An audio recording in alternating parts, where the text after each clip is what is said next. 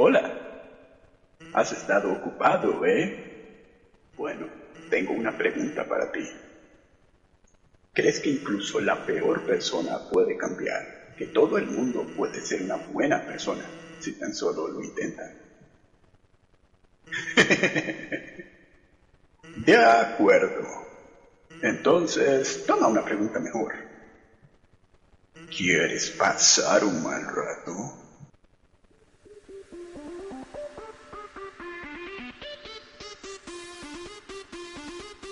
Hace un día hermoso fuera. Los pájaros cantan, las flores brotan.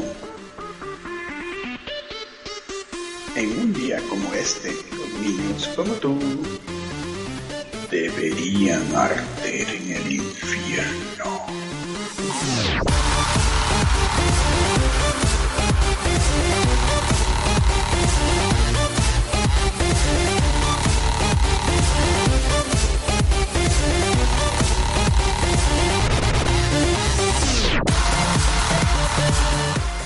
この番組はご覧のスポンサーの提供でお送りしました。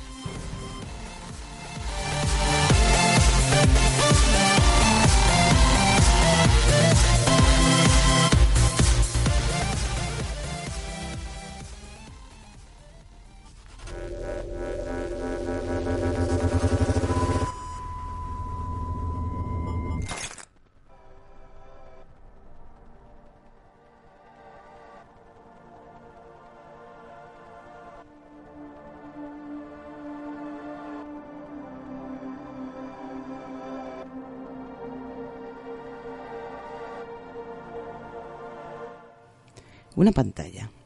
Negra, oscura, impenetrable. Eso es a lo que nos enfrentamos antes de desbloquear nuestro smartphone o tableta. Antes de prender el ordenador o colocarnos en el rostro esas gafas de realidad virtual que nos permiten huir. Escapar de la monotonía, del aburrimiento, del sufrimiento y cansancio del día a día y adentrarnos en los fantásticos mundos virtuales de los videojuegos. Pero esa pantalla no es del todo impenetrable. Es pulida y brillante, y es, en última instancia, capaz de reflejar nuestro rostro. El nuestro, no el de un avatar. Y aunque vivir en una realidad virtual alternativa es a menudo una de las cosas más satisfactorias que como gamers podemos experimentar, nunca debemos olvidar el aspecto de nuestro propio rostro y realidad, para lograr ser en la vida real al menos un poco parecidos a los héroes que emulamos en los videojuegos.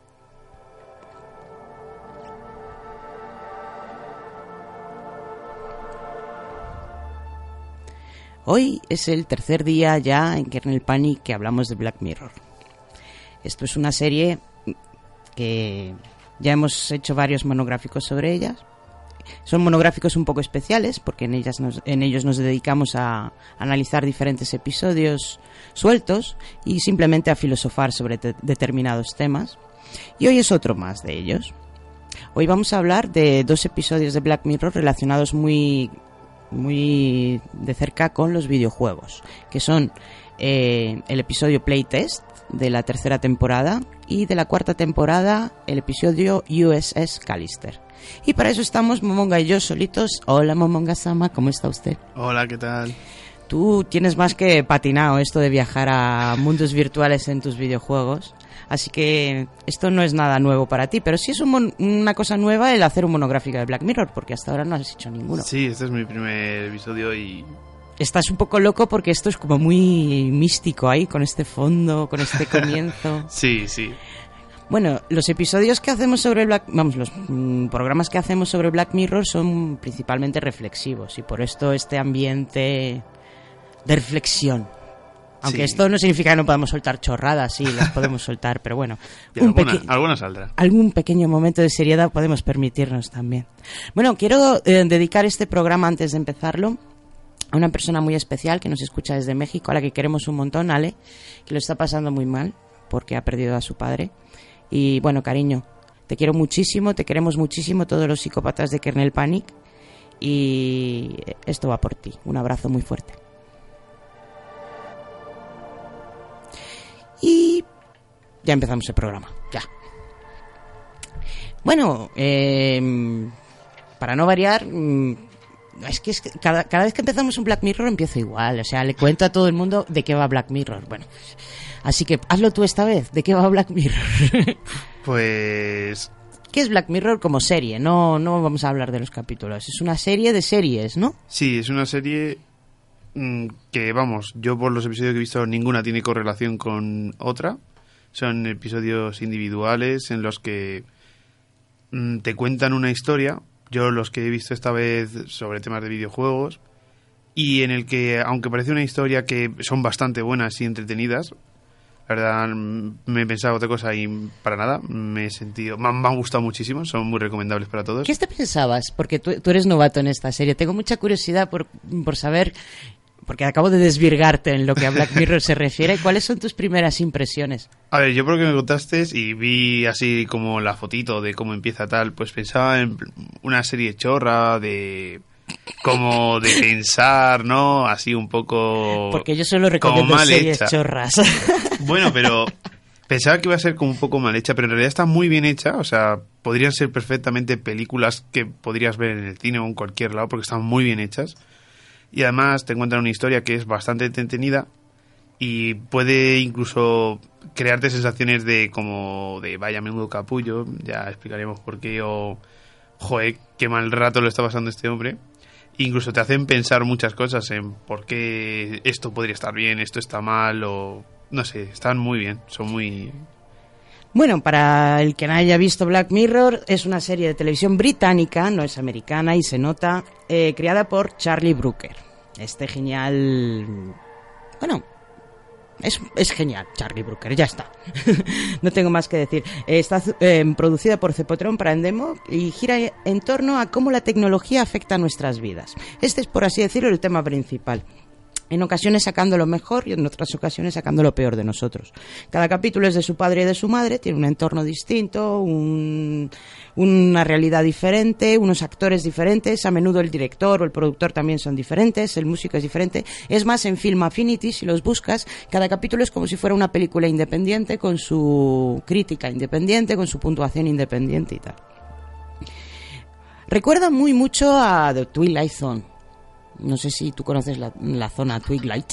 es No. una serie muy antigua, muy antigua, que pues eso, que relataba historias, cada episodio era pues, una mini, una mini película. Y siempre tenía relación, pues eso, con extraterrestres, con monstruos, con casas encantadas.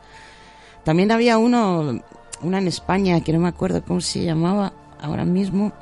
Sí que de lo imposible, relatos de lo imposible puede ser que era eh, ahora mismo estamos controlando tu, televisor, no sé qué. Voy a buscar ese, ese corte de vídeo porque era muy gracioso en algún programa. Bueno, eh, empezó siendo una serie del Channel 4, que es una cadena de televisión británica, y las dos primeras temporadas, que son las dos cortitas de tres, de tres capítulos cada una, son para Channel 4, y luego fue adquirida por Netflix que como hemos dicho, últimamente no nos metemos con Netflix, así que no nos vamos a seguir metiendo con Netflix, porque Netflix hace un muy buen trabajo con, con, con Black Mirror. Eh, es más, hace tan buen trabajo que ha hecho una cosa muy muy interesante, que es una película interactiva también dentro de...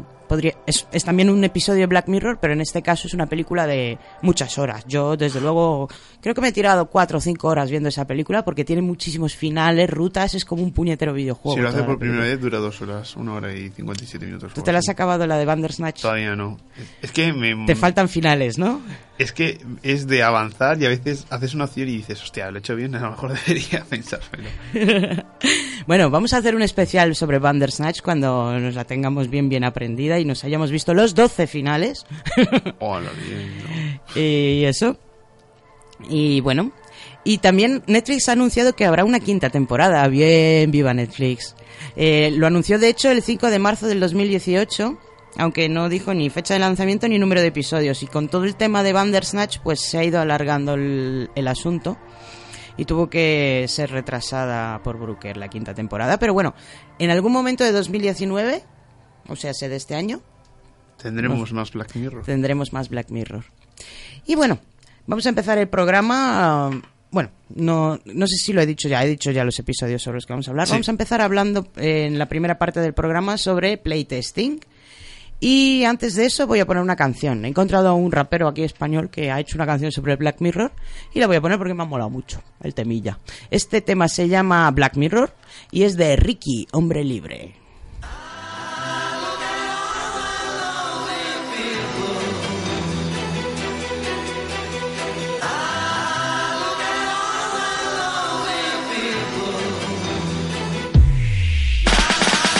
Están mirando el móvil, pendientes del WhatsApp, Facebook, Twitter, Tinder, YouTube, Instagram, Snapchat. Todo el mundo tiene más de una pantalla en casa. El sistema ha conseguido controlar la masa. Entro en mi cuenta Gmail más de 10 veces al día. Seres humanos perdiendo el control de la tecnología. Ya no disfrutan del sol, parece una vida vacía. Se pierde un pedazo del alma cuando alguien nos hace una fotografía. Nos acomodamos, ya no viajamos, vemos los documentales. Y si viajamos es solo para publicarlo en las redes sociales. Parejas que no tienen sexo, ahora prefieren el porno. Cuanto mejor conexión con el wifi, peor conexión con su entorno. Usamos los emoticonos, ya no nos queda expresión en la cara. Vemos las fotos de otros, es inevitable, la gente compara. No hay expresión de forma natural, ahora todo se prepara. Ya se perdió todo lo espiritual, no sé lo que nos depara. Cámaras que te vigilan las ponen por tu propia seguridad. Mentiras en forma de anuncios en redes prometen tu felicidad. El mundo a través de pantallas que nos desconectan de la realidad. La gente se siente más cerca que nunca, pero con mucha soledad. Veo tanta soledad. Demasiada soledad. Veo tanta soledad. Demasiada soledad.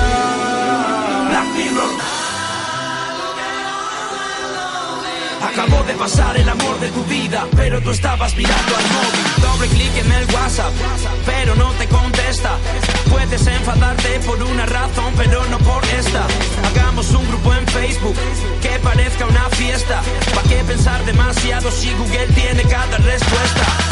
No hay niños jugando en la calle, todos están con la tablet, todos pendientes de las fotos que le robaron del culo de Scarlett. Qué gente más solitaria, se acabó la visión solidaria, ya no queda ilusión por una relación, se acabó la pasión necesaria. Novedades en Netflix, son los dueños del mundo, meten imágenes en tu mente a 30 frames por segundo. Tienes cientos de seguidores, pero en verdad quién está contigo es Facebook, el dios de dioses, el que decide quién es tu amigo. Creo que tiene la culpa la revolución industrial. El ser humano es la única especie que no se siente un animal. La desconexión con la naturaleza es un proceso antinatural. Nos alejamos los unos de otros llevando una vida más individual. Cámaras que te vigilan las ponen por tu propia seguridad.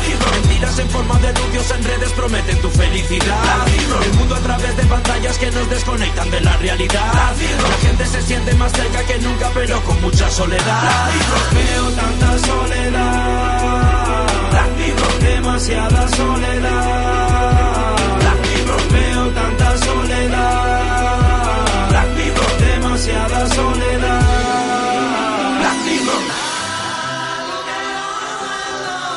Acabó de pasar el amor de tu vida, pero tú estabas mirando al móvil.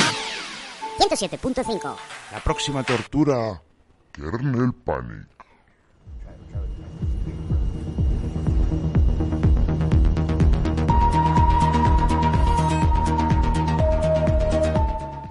Y ya nos lanzamos de cabeza en playtesting. ¿Qué es esto de playtesting? ¿Qué será un playtesting? Bueno, no sé si empezar con la... Voy a empezar con la ficha técnica y luego voy a explicar lo que es un playtesting en el mundo real. Que tú y yo, además, mm, como futuros programadores de videojuegos, nos va... nos pilla de cerca. Seremos testing seguro alguna vez. Mm, o, o mm, técnicos de quality assurance. Sí, también. Bueno, playtesting, episodio del año 2016 de Black Mirror, dura 57 minutos, país Reino Unido, está dirigido por Dan Trachtenberg. El guion es de Charlie Brooker, la música de Bear McKitty, la fotografía de Aaron Morton y en el reparto tenemos a... eh, espera un segundo, este no es el ratón. Ah, eh, a, a White Russell como Copper Redfield, a Hannah John Karen como Sonia, a Wunmi Mosaku como Katie, a Ken Yamamura como Shou Sato, a Elizabeth Monihan como la madre de Cooper, de Cooper, a Jamie Paul como Rick Peters y a Jessica Neil, que es la mujer asustada en el avión. He leído el reparto entero, tampoco es que es muy largo el reparto, la verdad. Bueno, este, este capítulo, la verdad es que es uno de los no muy bien vistos por parte de los fans de la serie. En general no es un capítulo al que la peña le tenga mucho aprecio, pero aún así tiene un 7,6 en... No, perdón, un 6,7 en el Film Affinity y ganó un premio BAFTA... Bueno, no, fue nominado a un premio BAFTA a los mejores efectos visuales. Ahí sí que hay que darle la razón. Tiene buenos efectos. Tiene buenos efectos, ¿verdad? Hombre, muchas de las cosas que están ahí están hechas con ordenador. Paradójicamente, ¿no? Porque está hecho por un ordenador.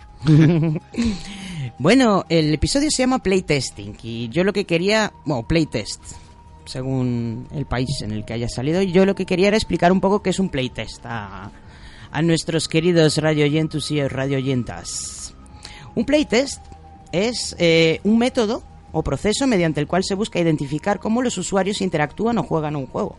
Estos pueden ser videojuegos de videojuegos o juegos de mesa o juegos de rol. También se hacen playtesting en juegos de rol. Comúnmente es realizado durante diferentes fases del desarrollo del producto, aunque puede ser realizado después de haberlo finalizado y comercializado con la intención de mejorarlo. Em, las sesiones pueden ser realizadas para determinar diferentes problemas que básicamente pertenecen a dos grupos. Cómo hace sentir el- al jugador el juego y cómo eh, el jugador interactúa o reacciona ante determinadas situaciones. Durante el proceso además se puede identificar o recolectar datos de errores o glitches que serán comunicados al departamento de Quality Assurance. Es una demo solo que controlada, por decirlo así. Observada por los que hacen el juego. Mm, em, digamos que tienen a un conejillo en Indias, que es un jugador que se pone ahí a jugar. Y mientras ellos observan y retoman datos de reacciones o de lo que necesiten en ese momento. Permite dos tipos de investigación, de la pregunta y la respuesta y de la respuesta a la pregunta. Esto se puede realizar eh, durante la sesión para recolectar datos y comprobar una hipótesis previamente establecida o simplemente se puede dejar jugar a los participantes para observar qué pasa y extraer preguntas. Es un método muy efectivo para responder el qué y el por qué de las preguntas previamente planteadas que con otros métodos serían muy difíciles de comprobar. Además se combina a la perfección con otros métodos de análisis de datos sobre juegos tales como una entrevista.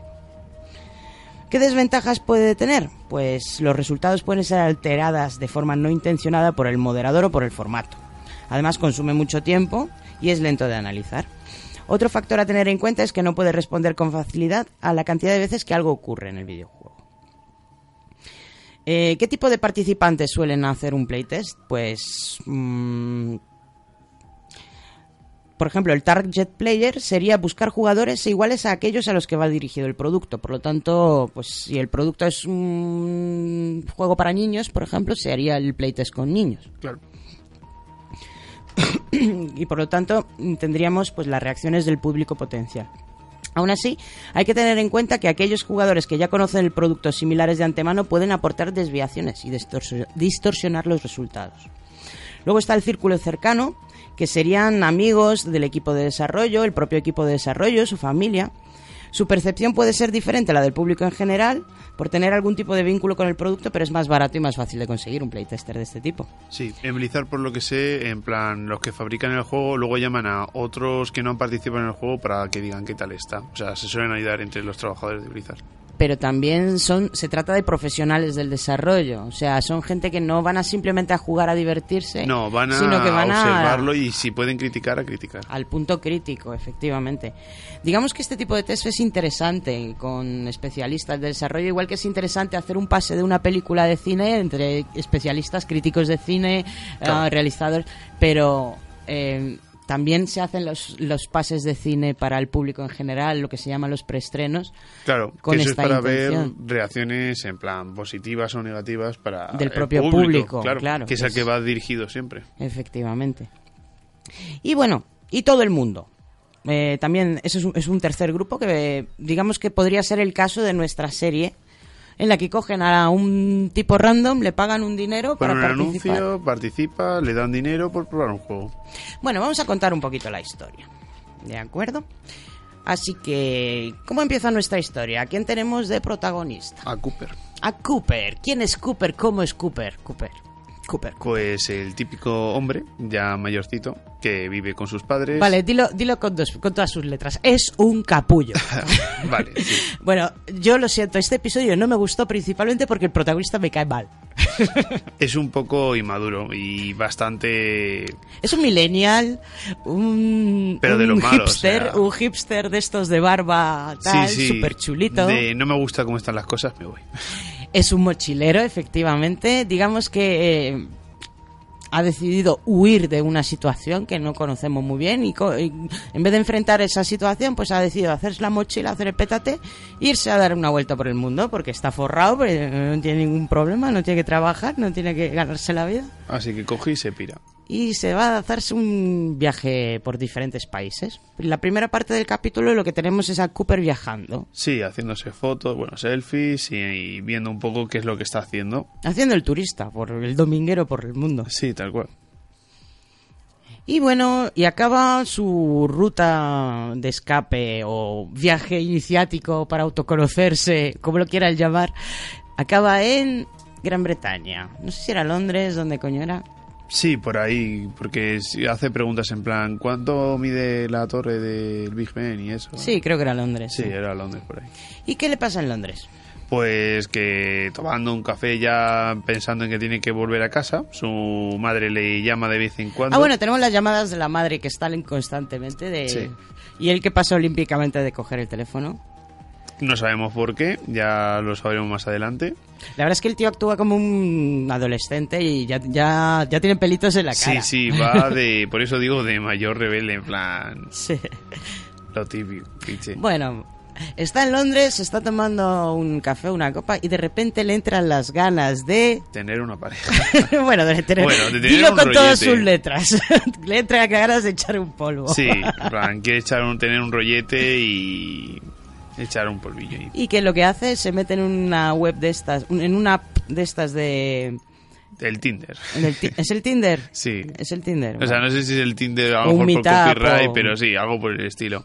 Ve a una tía que le gusta, le da me gusta y bueno, pues ya en el siguiente parte vemos que va ahí a un restaurante y empiezan ahí a hablar tranquilamente. Y bueno, como que al final el tío triunfa, Mm. se la lleva ahí a la camilla. Y bueno, la madre sigue llamando y le dice a la chica que debería llamarla y debería volver y hablar con ella, tal. Y el tío cuando va a volver, pues su tarjeta está vacía. Bueno, al día siguiente, bueno, se despiden, tal, Sí, adiós, bueno. muy buenas, ha sido un polvo maravilloso y tal. Me vuelvo a mi casa y cuando va a comprarse el billete de avión descubre que... que no tiene dinero. Está vacío. ¿Qué ha pasado? No sabemos. No sabemos. que está sin un duro en un país desconocido. Y no tiene dinero ni para un café. Exacto. ¿Y Ah, qué es lo que hace? Pues la única persona que conoce es la churri del ligue, así que vuelve a acudir al churri del ligue para ver si Tía, sálvame ayudar. el culo, Sí, que sí. estoy en la calle, no sé qué hacer. ¿Y la tía qué es lo que le dice? Pues, en plan, cuando se lo encuentra en la escalera, que menuda forma de tener una segunda cita. Bueno, la tía le ofrece una solución, le dice, pues mira, Ah, bueno. mm, vamos a buscarte alguna solución para que te ganes unas pelillas y puedas comprarte billete de avión. ¿Y qué, qué solución le ofrece? Le dice de... Estaban, en plan, no me acuerdo muy bien, estaban hablando como que si... Había una empresa que estaba haciendo un videojuego y que querían gente para probarlo. Y ella le dijo que si iba allí y hacía unas fotos de todo lo que estaban haciendo tal, porque nadie había hecho fotos, había como una ley de privacidad, no sé qué. Sí, esto las empresas lo tienen muy a rajatabla, Sí, lo de la confidencia. Ley de protección de datos. No, eh, es más que nada para que otra empresa no le robe la idea. Claro. Entonces le dice que si consigue esas fotos, que ganaría mucho dinero. Bueno, el tío de todas formas no es nuevo en esto de hacer de, de cobaya. Yo creo que dan a entender que ya había participado en cosas, probar fármacos y cosas de estas Sí. típicas. O sea, es una forma rápida de ganarse unas pelas, el ir a que te... eh, de- Ese te el Viagra recurso o- de los que no queremos trabajar. Probamos cosas de manera gratis. Oye, pero... eh, ¿tú, tú has visto alguna vez alguna cosa de estas? Yo nunca, la. Yo no sé dónde, me imagino que tendrás que mirar muy profundo porque, vamos, nunca he visto un anuncio de prueba esto, te damos dinero. Ya, y más por jugar a un videojuego. Ya ves. En fin. Bueno, pues resulta que hay una empresa que si me dices el nombre, yo no me acuerdo. A ver si me acuerdo el nombre de la empresa. eh, ¿cómo se llama? No sé qué Geimu, Sato Geimu. Además que es una empresa que la lleva un japonés, que es un alter ego de Kojima. Sí, sí, el Kojima joven ahí. El Kojima joven, qué, qué guapo es el japonés este que sale, de verdad, es más mono. Me hace gracia porque en plan... El Ken Yamamura. Solo habla japonés, pero las palabras que habla en español las habla súper bien. No sé, yo lo vi en inglés, así que las palabras que Ah. habla las habla en inglés y... Las que habla en español las habla como si fuera un puro español. Pero, pero eso es el, el- el rollo de siempre del doblaje, si es que no saben doblar. Pues en, en versión original, que es como hay que ver las cosas, sale hablando en Japanglish. En Japanglish, que mola un montón el Japanglish, tío. Eso sería súper gracioso. Bueno, pues este personajillo, que es el director, se llama Sai- Saito, y es de Saito Geimus. Geimu. Geimu, Saito Geimu. Y bueno, ¿y y qué le cuentan? Él llega a una especie de mansión super chachi mega cool. Que bueno, uno se piensa, eh, bueno, pues va a una, a una empresa de esta de grande de tecnología, pues será una especie de. Eh, De edificio ahí. de edificio super fashion Sí, y sí. tal. Pero que va, es una mansión victoriana rara. Ya ves. Estos ingleses que son muy raros. Su modo estilo de empresas raras. sí. Bueno, pues es una mansión que está en medio del campo, perdida. Y le meten para adentro, le hacen firmar un montón de papelajos, le dicen apague usted el móvil, Sí. porque aquí eh, no se puede tener encendido el móvil. Es que se lo apagan y se lo quitan. En plan, esto me lo quedo yo, ya te lo daré luego. Y le meten para una sala blanca. Bueno, el tío es un capullo, todo el rato hace chistes malos. Dios mío, qué mal me cae el Cooper, de verdad. es que me cae fatal. Además que me recuerda al típico forrao que es el que paga los proyectos tochos y hola, yo soy el de la pasta, no sé qué coño estáis haciendo aquí, pero soy importante y hacéis lo que queráis. Me gusta un poco la, la interacción que tiene con La ayudante. la ayudante me que parece es esencial ese personaje. Katie, Katie creo que sí. Katie es súper esencial, es el único apoyo que tiene el tío durante toda la película. Bueno, y hay momentos muy oscuros de Katie, pero bueno, ya llegaremos a ellos. Pero eh, las conversaciones que tienen al principio de Zascas todo el rato, Sí, que bueno, él, te- él le intenta lanzar una broma de mal gusto, ella le lanza un Zasca. pero es como súper amigable, en plan, empatizas súper rápido con ella. Al principio, por lo menos, como que tiene buen rollo la tía. Mm.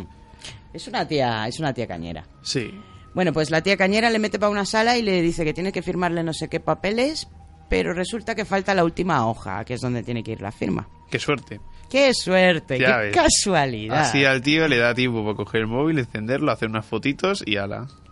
¿De qué hace las fotos? Pues le trae un maletín, que en el maletín tiene lo que es todo lo que necesita para meterse en ese mundo virtual. Son como unas gafas de realidad virtual, pero mu- mucho más modernas. Es como una especie de diadema o Sí. algo así extraño que él se pone en la frente. Digamos Sí, que no le tapa los ojos. Es para hacer conexión con el cerebro o algo así. Entonces el tío aprovecha, le hace unas fotitos y, bueno... el Y se los manda a la- a la amiga, churri. Sí.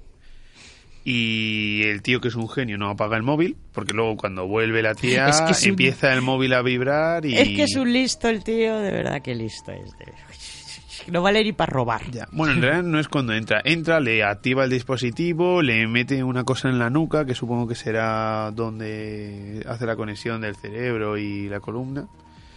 Y le mete un cacharrito que es para hacer la conexión en todo el rollo. Una vez que está conectado tal, la diadema se la quita. Y ahí es cuando vibra el móvil, pero vamos, que no pasa nada. En plan, dice, uy, que pensaba que lo había apagado. Lo aparta y empieza ahí a probar. Y le pone el típico juego este de. Y empieza un juego. Sí, Es un juego de lo más mono. Es cute, cute, cute. Le ponen como una- unos circulitos enfrente de tal que de repente se transforman en objetos 3D como si fueran agujeros y de cuales sale al principio súper megapixelado una Sí. especie de topo. sí, es una ardillita. Es un topo. Es un topo, ¿no? Sí, porque es un guacamole el juego sí. que le muestra. Ah, pues sí, un topo.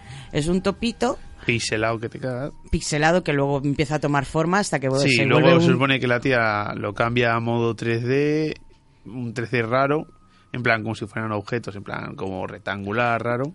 Y luego ya le da su forma 3D bien definida, tal. Y el tío lo flipa ahí, en plan, wow, ¡Guau, está súper bien. Hombre, es una, tal". es un, ¿cómo se dice esto? Un holograma súper chulo. Ah, hay que mencionar que el tío no es de jugar a videojuegos. O sea, el tío se impresiona con nada, porque la tía era una jugona Y claro, el tío dice, ah, tú eres una jugona, bueno, una friki, ¿no? Por decirlo así. Y el tío no juega juegos, o sea que está más alucinado, vamos. Es un millennial Tal hipster, cual. tío. Los hipsters no juegan en videojuegos, tienen están demasiado ocupados salvando a las ballenas. El tío, vamos, lo flipa. Ve al muñequito ahí moverse y está el tío en plan, ¡guau! Haciendo chistes malos. Sí, bueno, sí, se pone a jugar a guacamole con el topito y a darle tobas, intentar Pare- cazarle. parecía súper tonto ahí pegando. "Oh". porque tú lo ves desde la cámara y ves que está pegando a una mesa porque él no, no, o sea, desde la cámara no se ve lo mismo que él ve y parece tonto, está ahí pegando a la mesa y es súper gracioso. Y Que esta es como la playtest, fase, la ¿no? FESA, uy, la FESA, La FESA. La La, fase beta era. En plan, como ya, como una así más currada, tal. Bueno, esto es lo que le dicen, que en realidad el te- en eso consistía el test. Claro. Y de hecho, si se hubiera quedado ahí, todo habría ido bien.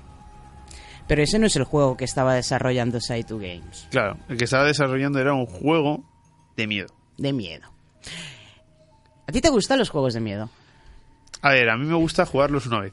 en plan, tentar a, tentar a los juegos de miedo dos veces ya es mucho. eh. Bueno, Yo pues una- Saito Games, el gran proyecto que tiene es un juego de miedo. Es un juego de miedo basado en el propio jugador.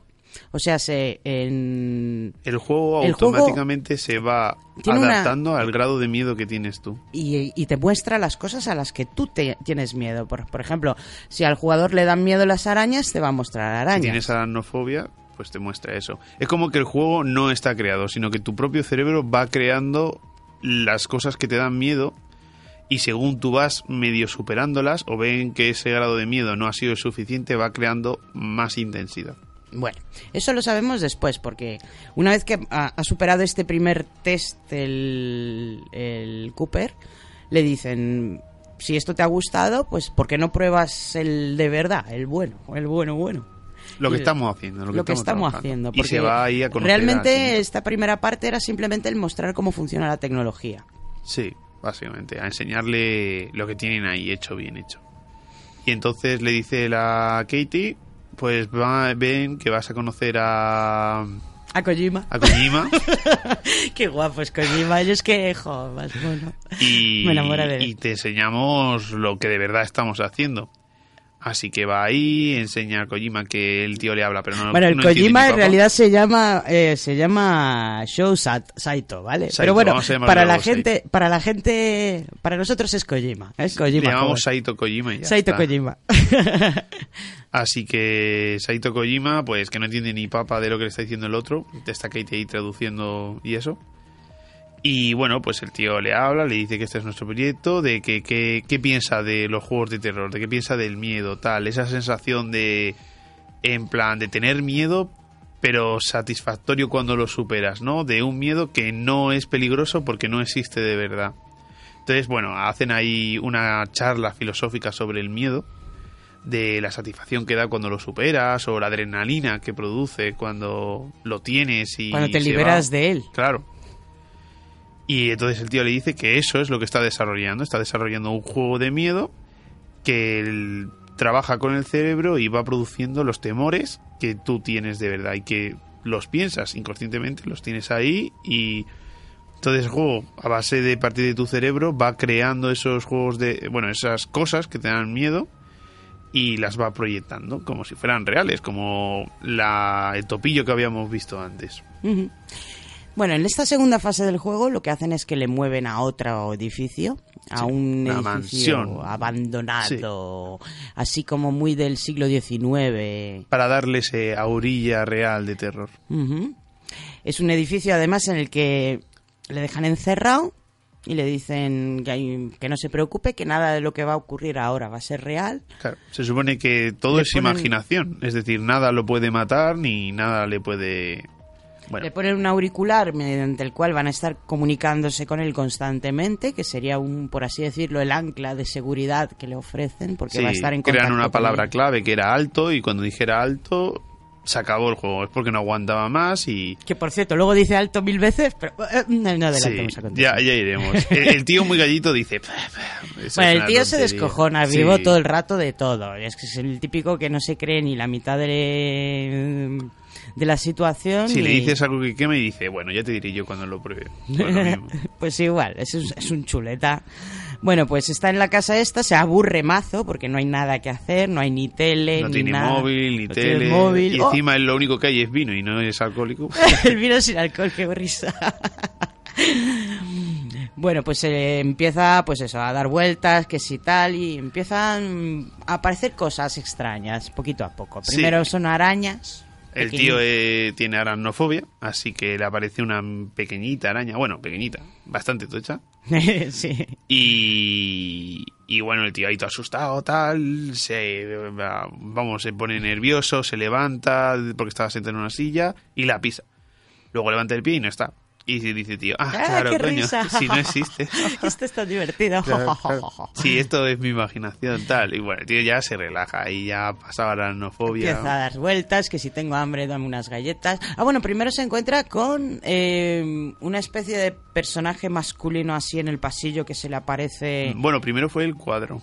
Al cuadro, ¿qué es lo que hacía el cuadro? Eh, nada, hay un cuadro que... que se enciende y apaga sí, la luz, ¿no? se enciende, se apaga, de repente va al cuadro y hay una ventana con una luz encendida y dice, guau, ¿esto cómo lo estáis haciendo? Seguro Es que, es cosa de la casa, Esto tal. es totalmente cliché de Sí, película de terror, de terror. Que sí, el típico cuadro en el que hay una ventana, en la que se hay una la luz, silueta. luego hay una silueta y luego hay un ruido, se gira, vuelve a mirar al cuadro y ya no está ni la luz ni la silueta. Luego los ruiditos por la casa serán las cañerías, pero qué cañerías en el siglo XIX, por favor. Ya, es es súper cliché. Y luego pues aparece el personaje que decía Alex de un tío así vestido del siglo XIX. y Con el- una pinta enterrador que no podía con ella. Sí, sí.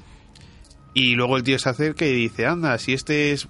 No me acuerdo del nombre. El que me hacía... El que me hacía bullying Sí, en el el que me hacía instituto. bullying en el instituto. No le tenía miedo, pero le odiaba muchísimo, tal. Ah, el tío estaba súper cagado, ¿sabes? Porque se había asustado un huevo. Y bueno, y al final empieza a tocarle. Y claro, como es mentira, mola porque hay un efecto como que es solo un holograma así creado por su cabeza. Sí, que como que distorsiona y Sí, se vuelve como lo un tocas, chicle. es como que se mueve pixelado tal. Y bueno, lo atraviesa y dice, ja, ja, ja, esto es una tontería, no sé qué. Luego en la cocina lo que le ataca es una especie de araña Sí, gigante. aquí ya es cuando se empieza a poner las cosas turbias, porque ve el cerebro de que va superando los miedos y empieza ya a fusionar cosas y a aumentar mucho el grado de cosas que pueden dar miedo. Entonces, para ello lo que hace es coger al tío que le hacía bullying y lo fusiona con una araña literal. Y vemos una araña gigante con la cara del tío que le hacía bullying. Y claro, el tío ya ahí empieza a perder muchísima cordura. La cordura es muy importante en la peli porque la cordura es lo que nos hace mm, cuando tienes mucho miedo empiezas a perder lo que sería la razón, la cordura y empiezas ya a decir tonterías, empiezas a ya que se- la cabeza se te empieza a ir un poco de las manos, ¿no? Ya empiezas a no pensar y empiezas a lo que es respirar muy rápido, empiezas a hablar mucho, ya te pones en modo defensa. La cordura es que en los juegos de miedo es muy importante y siempre se representa como lo que hace razonar y luego cuando no empiezas a razonar ya es como que estás dejando que tu cerebro juegue contigo mismo. Ahí es en ese momento cuando empieza a fallar el auricular. Eh, no, eso es un poquito más adelante. Cuando ve al bicho se empieza a asustar mucho porque claro, ya se está dando cuenta de que eso lo ha creado su propia mente, ya ahí está perdiendo muchísima la cordura. Y ya ahí es cuando ya su cerebro empieza a tomar el control de él. Es decir, al principio razonas y un poco juegas con tu cerebro, pero cuando pierde la cordura ya empieza a pensar, esto lo he creado yo con mi cerebro, debo de estar súper mal de la cabeza. Ya es cuando empieza ya a dejar de razonar y ya su cerebro empieza a controlarle. Y como su cerebro ahora mismo está como en modo tengo que asustarte a tope, ya empieza a jugar con él, ya empieza a aumentar los grados en los que el cerebro te controla. La chica le está hablando y el- el- la chica es como que de repente empieza a fallar el mic, el no sé cómo se El llama, auricular, el sí. auricular empieza a fallar. Entonces el tío dice, oye, ¿estáis ahí? No sé qué. Bueno, cuando volváis a conectar conmigo, avisarme tal. Y ya el tío empieza a asustarte. Y aquí es gracioso porque, bueno, gracioso. Es bastante interesante porque, claro, el auricular no está fallando. Es su propio cerebro el que está haciendo, aunque le estén hablando, él no está escuchando nada. El auricular no es que esté fallando, sino que... Bueno, pero es eso nosotros como público no lo podemos saber. Realmente nosotros lo vivimos a través de él. Claro, bueno, yo en ese caso sí que me lo suponía un poco. porque- Te lo suponías, Claro. pero si sabes el final. Sí, a ver, ahora sé el final, pero en plan... Me imaginaba que era el cerebro el que hacía eso. Bueno, cuando empieza a fallar el auricular y se supone que no tiene contacto con Kate, pues aparece la churri. La- el ligue que se había echado en Londres, toda asustada, diciéndole, tío, no sé qué, estás en peligro, tienes que salir de aquí. Que ha habido gente que ha ido que ha desaparecido que esto es malo que es un experimento que salió mal y que mucha Resulta gente que ella murió. vio las fotos que él le había mandado, se acojonó, empezó a buscar información, se acojonó y fue a buscarle porque... Bueno, esto, esta, esta parte es mogollón de creíble, por lo menos para mí, porque hay un momento en el que él va a tocarla, porque al principio se pensaba que sería un holograma, va a tocarla y ella es física. Claro o sea Ahí a mí me tocarla. vendió, me vendió la moto totalmente. Digo, hostia, esta tía es de verdad. Claro, claro. En plan, le habían dicho de que nada de lo que él iba a ver era real. No podía ni tocarle, ni sentir nada, o sea, eran imaginaciones. Claro, y a esta tía la toca. Y entonces el tío ya dice, hostia, que eres de verdad, ¿cómo has llegado tal, no sé qué? Y claro, el tío empieza a pensar un poco y dice, pero ¿cómo has llegado aquí? Porque estoy súper apartado, en plan, ¿por qué me vienes diciendo esas cosas, tal? Ah, claro, tú es que estás trabajando con ellos y claro, me has traído aquí para experimentos, tal. Y bueno, el tío ya... El la tío se monta una pesca sí, Sí, increíble la con- cordura del tío está a menos 10 ya. ahí. Que ella le había, mm, que ella, ella le había hackeado las tarjetas de crédito, que le había No, eso se lo dice ella. Se lo dijo ella, En eh. plan, cuando empieza a decir eso, la tía es como que de repente se calla. Empieza a andar, coge un cuchillo y va hacia el tío y empieza a decir, pero tú qué crees? ¿Por qué crees que no tenías dinero en la tarjeta? Porque te la robé yo en la noche anterior. ¿Por qué crees que estás aquí? Porque yo te he traído aquí. Bueno, empieza como a decirle que todo lo que le ha pasado a él es porque estaba ahí, porque ella ha querido tal. Y claro, eh, de repente de detrás sale la araña de antes, que tenía la cara del, del bullying, y la tía le apuñala por detrás. Y la apuñala. El tío empieza, está Empieza a ahí sentir apuñalado, dolor. duele, sangra. Y claro, la tía le intenta matar, el tío empieza ahí a pelear con ella tal. Y aquí ya es, si por ejemplo te creíste que era de verdad, aquí empieza como a cogerle la cara y se le cae la cara. En plan, se le queda una calavera roja ahí. Y ahí ya es cuando ves que no era real, que está dentro del juego, pero que ha aumentado a unos niveles bastante tochos. Entonces, bueno, al final, bueno, con el cuchillo le clava la cabeza, tal, se deshace de la tía. Y luego el tío, cuando ya empieza a relajarse, ve que no está la tía, no está la araña, no está el cuchillo, todo era imaginación suya. Pero el tío ya no tiene cordura, el tío ya está bastante el tío ido de la olla. quiere salir de ahí ya. El tío grita alto varias veces, eh, parece que recupera la comunicación con Katie, que le escucha, dice, vale, te vamos a sacar de allí, pero para ello tienes que ir a la parte de arriba, que es donde podemos acceder, bueno, no sé qué movidas, ¿no? Le dicen que vaya a una habitación en concreto, Sí. que abra una puerta. Y bueno, El tío está fatal. O sea, eso, es, está- eso era Katie, lo que estaba escuchando por el comunicador. A ver, en un principio, sí. Yo, yo pensé que era ella. Yo la verdad dije, bueno, parece que ya aquí está, va a terminar un poco el tema, solo que claro, del camino ahí a la sala donde has dicho, todavía está jugando. Hmm.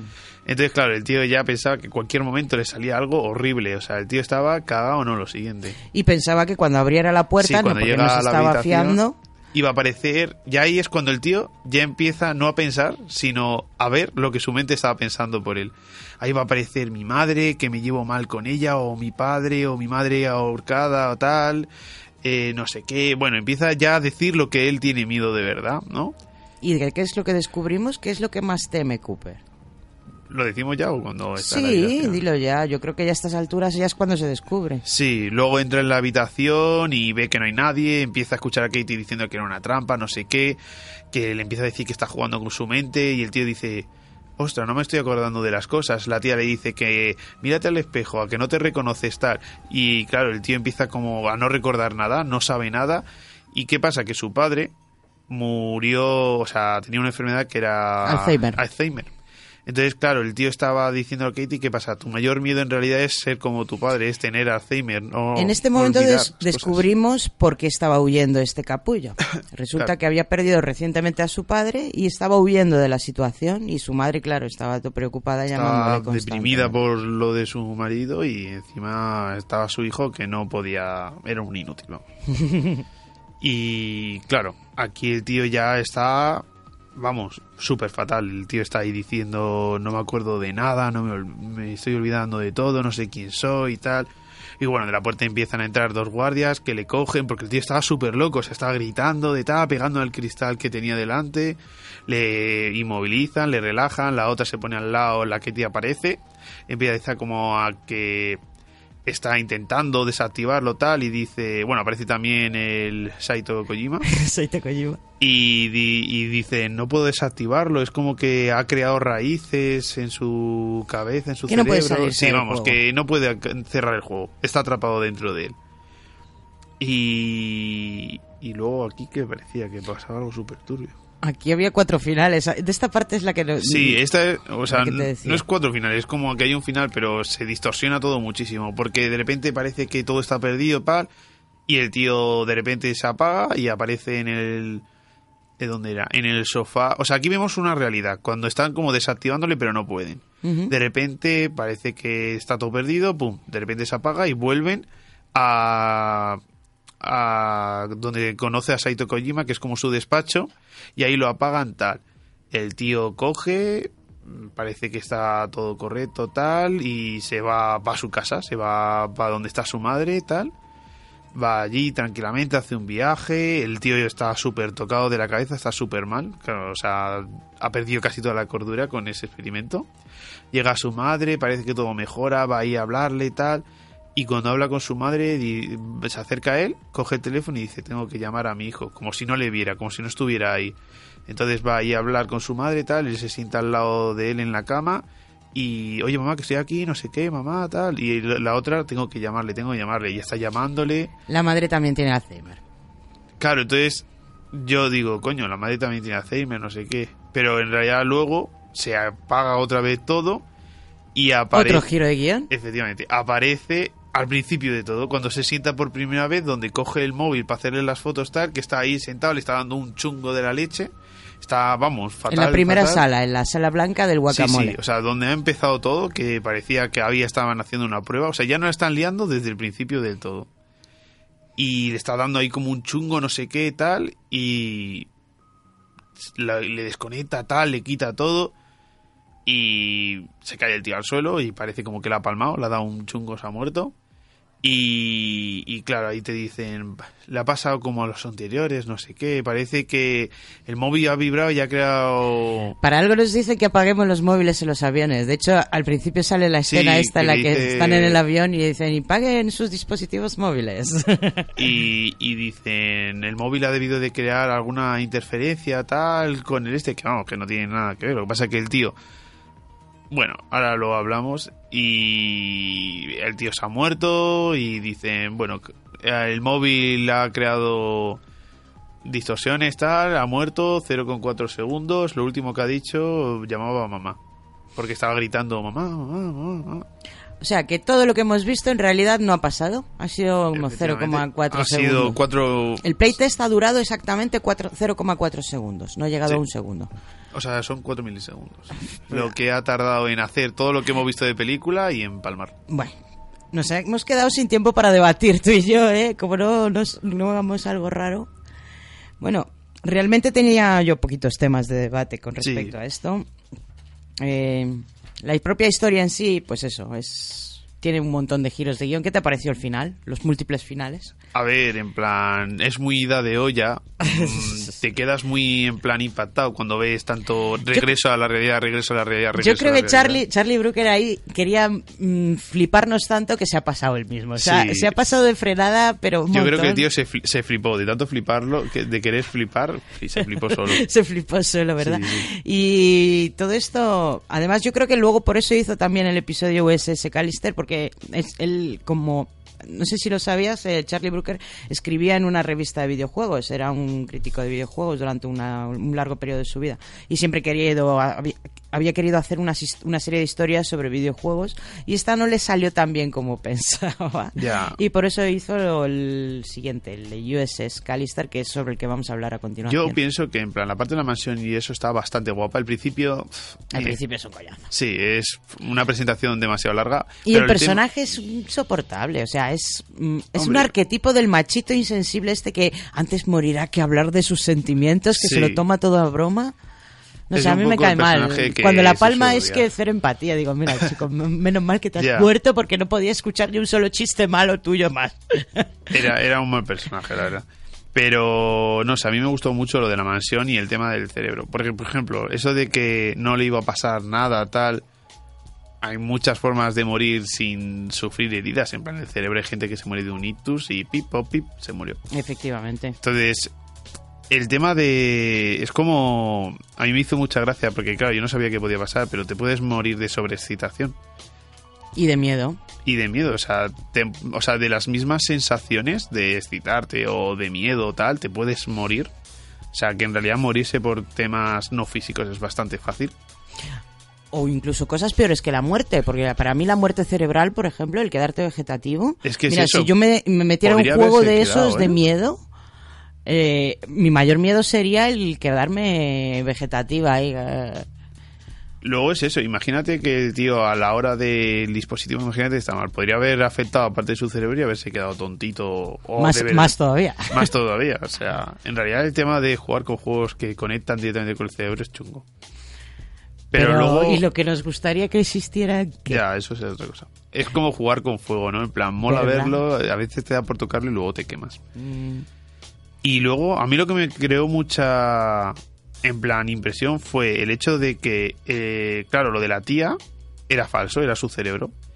Pero las cosas que dice la tía de esto es una trampa, ha habido gente que ha desaparecido, ha muerto, esto era un experimento que han rescatado, pero que tuvo sus errores, tal. ¿Cómo sabe eso? Porque luego la tía al final sí que afirma que ha habido gente que ha desaparecido y ha muerto intentando hacer eso. O sea que no es la primera quién vez. firma, Katie. Eh, sí, Katie al final no es el primero, el señor este, el Cooper, no es el primero que muere haciendo esto. Es decir, hay gente que le ha pasado. Y el Ay, tío creo recordar, cre- a ver si esto no lo he soñado, ¿no? Porque la verdad es que hace mucho que vi este capítulo. Hay un momento en el que dice Katie, pasemos al siguiente sujeto. Sí, Sí, no lo había soñado. No, o sea, que, que, que puede pasarle a más peña. claro, entonces digo yo, ¿cómo el tío sabía eso? En plan, eso era el cerebro yo, que de alguna forma había conectado, claro, es, no sé. Hombre, somos tendentes a la conspiranoia, todo es un poquito. O sea, A mí me gustó mazo las reacciones del tío. Yo creo que es una peli, por llamarlo de alguna forma, un episodio que es reaccionar, en plan, ver cómo el tío de pasar a ser el pringao chulito a empezar a volverse literalmente loco según va viendo cosas, pero solo de la impresión que le da su cerebro al crear esas cosas que estaba viendo. El tío pierde la cordura solo, literalmente. mm. Y eso es lo que más me hombre, pierde la cordura porque le, le hacen sobrellevar los, lo que más miedo le da. O sea, Pero al por- extremo, o sea... pero al extremo. Además es ni- que esto de que nos guste, imaginado. esto de que nos guste el miedo, ¿a ti te gusta pasar miedo? A ver, yo principalmente si puedo evitarlo, prefiero evitarlo. Porque hay gente que le encanta. A mí personalmente me encantan las películas de miedo, todo lo que tenga que ver con el terror, con tal. Pero yo creo que me gustan tanto porque no me dan miedo. Por ejemplo, en mi caso, las cosas que me dan miedo están muy lejos de un Jo, ambiente claro. gótico de miedo o de un El típico monstruo. cosa de, terror, sí. es las cosas que me dan miedo pues podría ser la enfermedad lo, lo que le da miedo a Cooper el Alzheimer a mí me parece un, un motivo de miedo bastante serio bastante grave por ejemplo a- yo me daría mucho miedo un juego en el que me mostrara a mí misma pues enferma discapacitada movilizada con muerte cerebral lo que sea Yo, vamos, a mí, yo en realidad lo que tengo miedo lo juego bastante, en plan, en cualquier juego. A mí me da mucho miedo las profundidades del mar. ¿te da miedo el mar? En plan, no el mar, porque yo me baño en la playa, tal, pero es la profundidad del mar, literalmente. En plan, yo me meto a lo mejor, yo he nadado por la playa a sitios bastante profundos y no me pasa nada. Pero ya cuando miro al fondo, no es la oscuridad tampoco, sino es el entorno de profundidad de mar. En plan, me siento como muy vulnerable allí, no sé. Me da una sensación de repulso. Cada uno tiene sus propios miedos y por eso el dejar a un, a un algoritmo, a una inteligencia artificial, el averiguar eso y el hacerse más poderosa a partir de eso me parece Y es que hay cosas a lo un mejor. no- grave, craso error. O sea, Lo mejor es que hay cosa es que cosas- nos guste el miedo y otra cosa es que nos guste pasarlo mal. pasarlo mal. Y luego que en realidad hay cosas que puedes tenerle miedo y no saberlo porque a lo mejor en ningún momento te has presentado ante ello. Plan, a lo mejor hay mm, cosas en las que tienes miedo que lo has pensado una vez, pero como no lo ves O que normalmente... te ha dado tanto miedo y no has querido volver a pensar en ello. Claro, entonces hay cosas que tenemos miedo y que por no pensarlo no lo hemos pensado nunca, pero claro, tu cerebro sí que lo sabe porque está ahí metido. Y en esto encaja eh, otro de los temas que, que puse en el debate, que es la huida como medio de escape a los problemas. O sea, no pensamos en las cosas que realmente nos dan miedos, procuramos no pensar. Cuando tenemos una Tendemos a situación, huir de ello. tendemos a huir de ello. Nuestro cerebro además se protege. Creamos una barrera, incluso somos capaces de, si algo no nos ha gustado o nos ha creado mucho miedo o problemas de cualquier cosa, hay gente que consigue literalmente olvidarlas, como si no hubieran pasado nunca, como si no hubieran Eso es, existido. eso es la em- memoria selectiva que elimina todo lo malo y hace que nos acordemos solo de lo bueno. O sea, para nos que volveríamos veas, locos. o sea, hay cosas, o sea, hay gente que podría volverse muy mal de la cabeza por alguna cosa que le ha pasado y el cerebro, por protección, prefiere eliminarlo, o sea, lo ve innecesario mantenerlo Mm, ahí. ya no solo la supervivencia propia, el tema de la conciencia también podría ser un arma muy importante en las manos de una, de una inteligencia artificial como esta, que busca nuestros miedos. Imagínate algo de lo que nos arrepentimos un montón, pues eso... El, por ejemplo, yo que sé, has, mm, hecho, has metido la pata, has emborrachado y has atropellado a un niño. Pues ese niño te va a estar persiguiendo Claro. en tus peores pesadillas por el resto de tu vida por el tema de la conciencia, la culpabilidad. Eso me he dado cuenta de que Black Mirror es muy psicológico. Black Mirror general. es increíble y maravillosamente O sea, psicológico. es muy mental todo, muy relacionado todo con el cerebro, con cómo pensamos, cómo sentimos y la relación que hay entre esas dos cosas. Y la, una tercera que es la tecnología. Y cómo y si estamos ello. preparados para toda esa velocidad a la que avanza la tecnología. La verdad es que Black Mirror es una serie maravillosa, me encanta que la hayas descubierto. Y ya verás, hay, hay capítulos bastante mejores que Playtest. Sí, joder, es que la que vamos a hablar ahora es... pff, y mejores o sea, que USS Callister. No he elegido los dos mejores capítulos para analizar. He elegido dos de videojuegos porque sé que te gustan los videojuegos. Y pues porque si estos no son los mejores y tienes para rato para hablar de ellos y de debatir sobre todo lo que habla, Hemos Porque este- hablado, este hemos hablado de capítulos mejores. El de San Junípero, por ejemplo, también es uno de los más que el público más quiere. Bueno, luego, luego a, a- a micro cerrado te cuento. Sí. Aunque realmente te, los puedes ver en el orden que quieras. Y tal. los veré seguramente. Este en general está muy bien, es de terror. En plan, no habla de muchos temas, sino más de la realidad y de cómo escapar a los miedos o enfrentarlos. Hmm. Y está muy bien. Y tiene este universi- uni- pequeño universo de los videojuegos que a un gamer siempre le resulta interesante. ¿Participarías en un playtest? E inc- e incluso en este, sí que participaría. En plan, sabiendo que está bien controlado y de que ha habido varias gente que lo ha probado y ha sobrevivido. O sea, necesitaría un papel que demostrara eso. Bueno, vamos a terminar esta primera parte del programa antes de irnos a horarias con la música que sale en los créditos finales, que es una canción de Elvis. Se llama A mamá le gustaron las rosas, Mama Like the Roses.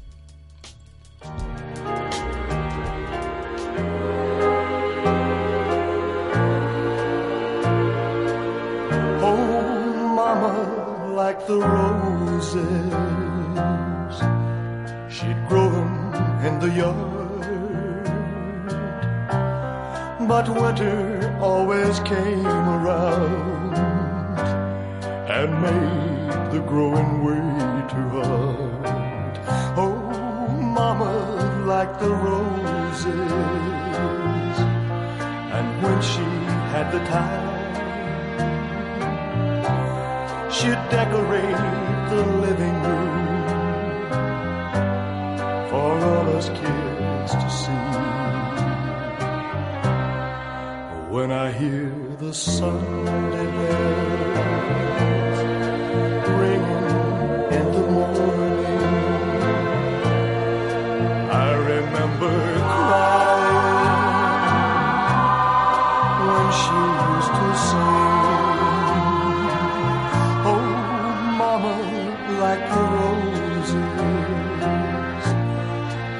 Most of all, she cared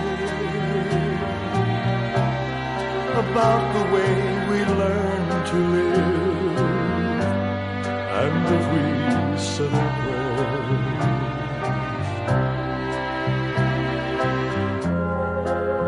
You know, I kept the family Bible with a rose she saved inside.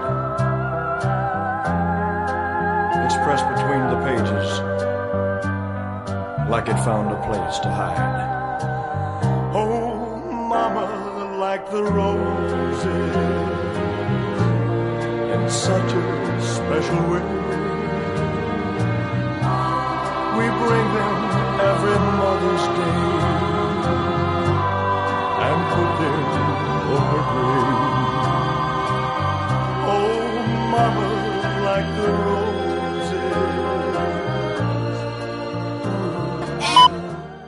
Plus Radio. Son las 7 de la tarde. Plus Radio.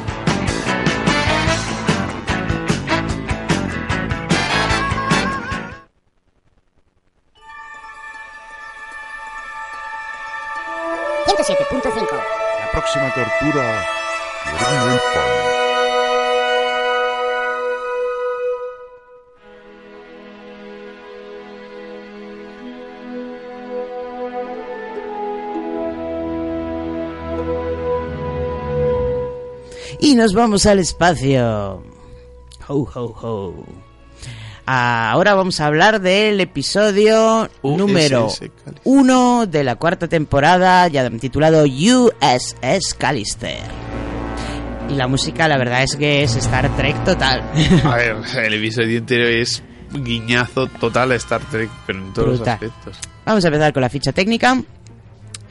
Eh, salió en el año 2017, tiene una duración de 76 minutos, casi una horita y media. La verdad es que es uno de los más largos, quitando el odio nacional, que es el más largo que hay de Black Mirror por el momento. Quitan, bueno, aparte ¿Cuánto de- dura el de Odio Nacional?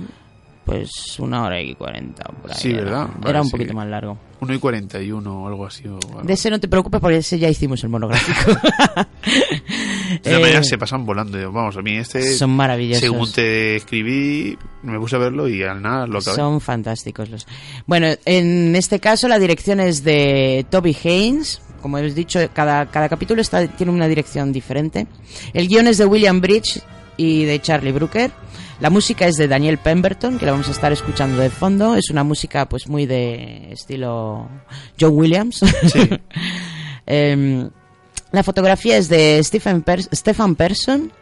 Y en el reparto tenemos a Jesse Plemons, a Christine Milotti, Jimmy Simpson, Micaela Coel, Billy Magnussen, Milanka Brooks, Oshi, oh no, Oshi Ikilge, no sé, esto no aquí lo pronuncia, Paul G. Raymond, Hammer Anis Mashaun y Tom Mulgeron.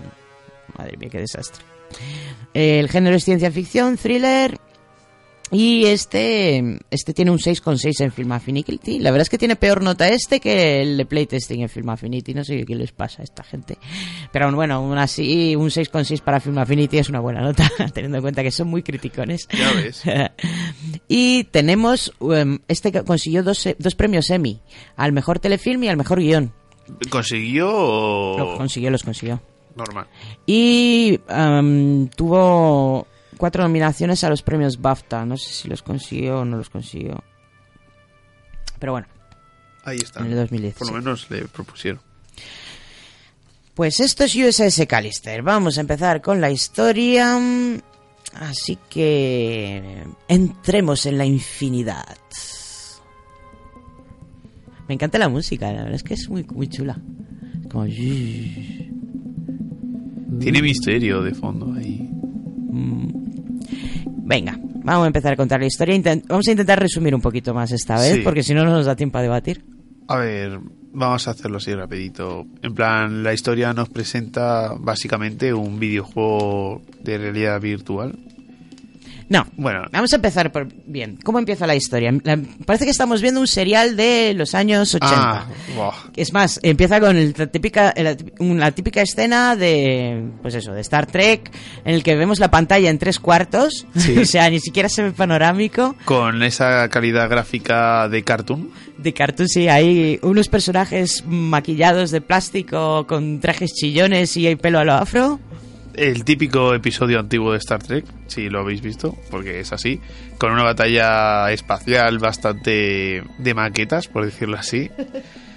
Y bueno, pues vemos a lo que sería los personajes, así el equipo de ¿cómo era? La Alianza de la Flota o Ah, no me acuerdo. sí, bueno, Ah, la- bueno, Space Float. Eso. O Space La flota espacial. Flota espacial. Enfrentándose a un malo malísimo que parecían que estaban mal, se hacen una estrategia, lo vencen, pim pam, todos contentos para casa. Y ahí descubrimos al capitán, que es pues eso, el típico guapera, rubio tal, cuando consigue todo salir bien, al final todos le adoran, le gritan hurra, las chicas, las Le dos besa. chicas le dan un beso. y bueno, y volvemos al mundo real. Sí, eh, De repente descubrimos que el protagonista es sería como el friki tradicional, así calladito, con gafillas. tenemos a un programador, Sí, a un genio de la programación más bien, que trabaja para una empresa que están desarrollando un juego de es director de la empresa. Es el director, es uno de los directores. Sí, tiene dos directores. Uno sería el del marketing de toda la vida y el otro es el programador que hace todo el trabajo duro de programador. Como dice, como dice el propio director de Mario, dice, yo soy la, la Shiny UA, o sea, la brillante interfaz. y, Y él, él es, es el el, software. Él es el software. Y bueno, pues así como lo que vemos al principio, tienen como un equipo de trabajo así principal donde están los dos directores y los trabajadores. Estamos en un ambiente de trabajo de oficina. Sí. En la típica empresa, trabajo de oficina, que está llena, pues eso, de cotillas, de que si el deportista, que si la cotilla, que si el no sé qué. Que si el jefe director, un capullo de toda la vida, soy yo el jefe y tú eres el segundo jefe, pero no tan jefe. Plan, tú estás ahí trabajando, Bueno, duro. que a nuestro programador le hacen un bullying horrible, que está trabajando en un ambiente súper mega tóxico y le tratan fatal. Me voy a bajar un poquito el fondo. y qué más, qué más, qué más. Y en todo este ambiente tan chachi guay en el que todo el mundo le ignora al nuestro pro- pobre protagonista, que al principio pues eso te da mucha penita, llega una nueva compañera. ¡Tatán! Viene un rayo de luz para un el rayo de luz. Bueno, la verdad es que la nueva compañera viene y ella porque ha entrado en la empresa, ha entrado porque admira mucho a nuestro protagonista programador y dice, ay, tienes un código tan bonito, te pone tu código, tu código es súper mm, sexy. Sí, sí, una conversación de ¿Te lo, imaginas, programadores. ¿Te lo imaginas eso? Que venga una chica y te diga, ¿cómo me pone tu código, tío? O sea, o sea, ha- habría que valorar y pensar bien cómo va eso. La verdad es que es un cacho de... de Sí. "Tu código me gusta, es tan limpio, tan funcional. Tan puro. Bueno, vamos, que al protagonista le ha flipado la tía esta, ha dicho, ostras, y esta que viene ahí a hablarme como si fuera alguien importante y tal. Hombre, es alguien importante, sin él no existiría la empresa, pero... Sí, pero como el bullying que tiene el pobre encima lo maltrata muchísimo, pues... Bueno, vamos, que el tío se ha quedado súper enganchado por la tía, lo que pasa que, claro, viene el jefe, se la lleva para presentarle la empresa, parece que el tío está un poco interesado en la tía también y anula totalmente al protagonista. No, pero realmente la culpa la tiene una de las compañeras, la cotilla de la máquina de café, que luego va y le cuenta, tía, no te acerques a él, que es, Es un un poquito mirón". raro, Sí. sabes, que te mira ahí con cara de gacela y da muy mal rollo, tía. Sí, sí, tal cual. Bueno. Que es muy gracioso porque cuando habla del otro jefe dice, no, ese es un buen tío, se tira todo lo que se mueve, pero es un buen tío. Sí. Pero este es muy raro, de este no te acerques porque es muy friki. Se nota ahí un extraño". poco el ambiente tóxico que en realidad vivimos hoy en día también. Sí, sí, sí, sí, totalmente. Bueno, la verdad es que USS Callister es un episodio lleno de clichés, todo es un cliché. Desde el pro- protagonista, que es un típico friki de cliché, Sí. a todo el ambiente de oficina, que es una oficina de cliché, Con la gente cliché, el toxicismo cliché. cliché de toda la vida, sí. y tenemos al rayo de luz, que tampoco es tan luminoso, porque si fuera tan luminoso el rayo de luz no se habría dejado llevar tan fácilmente, porque habría venido la cotilla de la oficina y hubiera dicho, oye, pues si tanto te gustaba el código, sigue gustándote el código, ¿no? No, porque ahora, porque te ha venido la típica mm, metegambas y te ha dicho que es un tío raro, a la, de repente le Claro. ignoras. Bueno, vamos, que el tío se percata de que también esta le va a hacer un bullying o por lo menos lo va a ignorar. Así que... el- Pero bueno, no hemos hablado nada del videojuego. Esta empresa está desarrollando un videojuego de tipo multijugador online Sí, sobre una flota espacial. Y este tío, que es el programador del videojuego, lo que tiene en su casa y fuera de la red es una especie de mod. Para la gente que no sabe lo que es un mod, explica lo que es un mod.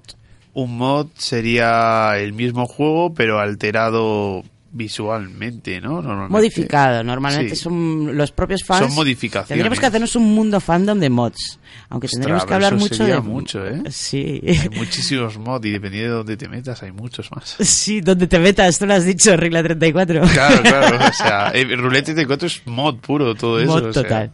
Bueno, volvamos al mundo, al mundo virtual. Que el juego se llama Infinity. El juego se llama Infinity, sí. Em, pues em, entonces descubrimos que este hombre eh, al que maltratan tanto en la oficina, lo que hace es que al colarse dentro del mod, eh, es el, el hijo de puta, es el, el fascista y trata a todo el mundo como... Como le tratan a él en la vida real. Es como Bueno, un poco la bastante venganza. peor, bastante peor, oye. Hombre, piensa que tiene ahí toda la frustración ahí del bullying. Bueno, vamos, el tío lo que pasa es que como está en su propio mod, está como en su propio mundo, que él es el dios, trata a todos como le da la gana. Entonces, como un día viene enfadado, pues los trata como el culo, porque no son nada para ellos, son sus esclavos para satisfacer sus Vale, ¿y quiénes son estos NPCs que están dentro del juego? Porque esto lo acabamos descubriendo cuando el tío descubre que la chica que le gustaba de la oficina no le hace ni puñetero caso, se lleva un vaso en el que ella ha estado bebiendo La café. tapa, sí, donde está tal, ahí sus- la- y descubrimos que en su casa tiene una especie de máquina de clonar ADN rara, extraña. Yo pensaba que era un... un Parece tío una impresora estos. 3D, la verdad. Sí, yo, pero yo pensaba que el tío este era un poco de esos de los babosos, ¿no? Uy, mira, tiene las babas suyas, no sé qué. ¿Pensabas que coleccionaba bragas? Sí, ¡Ah, sí, tal cual. Oye, habría sido un buen cliché. Yo es que digo, ya estaba lo que faltaba, ¿sabes? Hombre, el tío mirón era, está todo el rato mirando por el espejo. Sí, el tío es muy un poquito asquerosito. Sí, sí. Bueno, pues llega a su casa y descubrimos que los NPCs que tiene ahí en su videojuego en realidad son Clones. clones o backups de la mente de sus compañeros de trabajo. Que Es como si cogiera a los del trabajo y los clonara tal cual en el juego con sus pensamientos todos. Con sus pensamientos y con sus recuerdos. Sí, sí, sí, sí. O sea, son ellos, pero en el juego y están atrapados allí. Pero ellos mismos saben que no son ellos, o sea que en realidad son copias.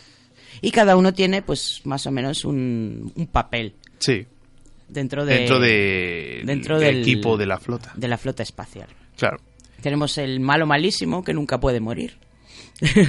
que es el El tío gi- gimnasta. Claro. El que va al- el que el que hace que se tropiece con su bolsa de deporte al principio de en realidad ninguno puede morir o sea, a menos de que él quiera. Ya, pero siendo el malo malísimo contra el contra el que lucha la flo- flota espacial, digamos que el malo malísimo por nunca se lo nunca se lo acaban de cargar para que pueda seguir Claro. O sea, eh, hay una parte en como que le van a vencer y el tío es, mátame. No, por favor, mátame, te lo pido. Que soy muy malo. Bueno, vamos a intentar no, no tirarnos todo el Sí. rato re- resumiendo este capítulo. Básicamente, el resto de la película se centra en que los personajes atrapados en este mundo están ideando una forma de poder escapar del control psicópata del protagonista. Ujú. Y bueno, para ellos intentan muchas cosas. Al principio intenta la tía que es programadora eh, enviar un mensaje a sí misma en el mundo real, el cual... Pidiendo ayuda. Pidiéndole ayuda. Llama a la policía de Twitter, tío. Sí, sí. Estamos aquí vivos. Estamos atrapados. atrapados. Entonces la tía muy lista va, oye, me han mandado un mensaje no sé qué. No, no, no he mandado nada. la ¿lo has tía es abierto?". una gambona. Sí. La, la real es una gambona. Sí, vamos, que el tío este capullo se entera, va allí y les tortura un poco a ellos para, oye, como volváis a hacer esto, os puedo estar ahogando y no os mato. O convertirlos en monstruos, esa también. Te puede convertir en langosta sí. gigante. Que es más, a la negra sí que la transforma en un monstruo gigante feo, horripilante para pegarse contra ellos. Mm.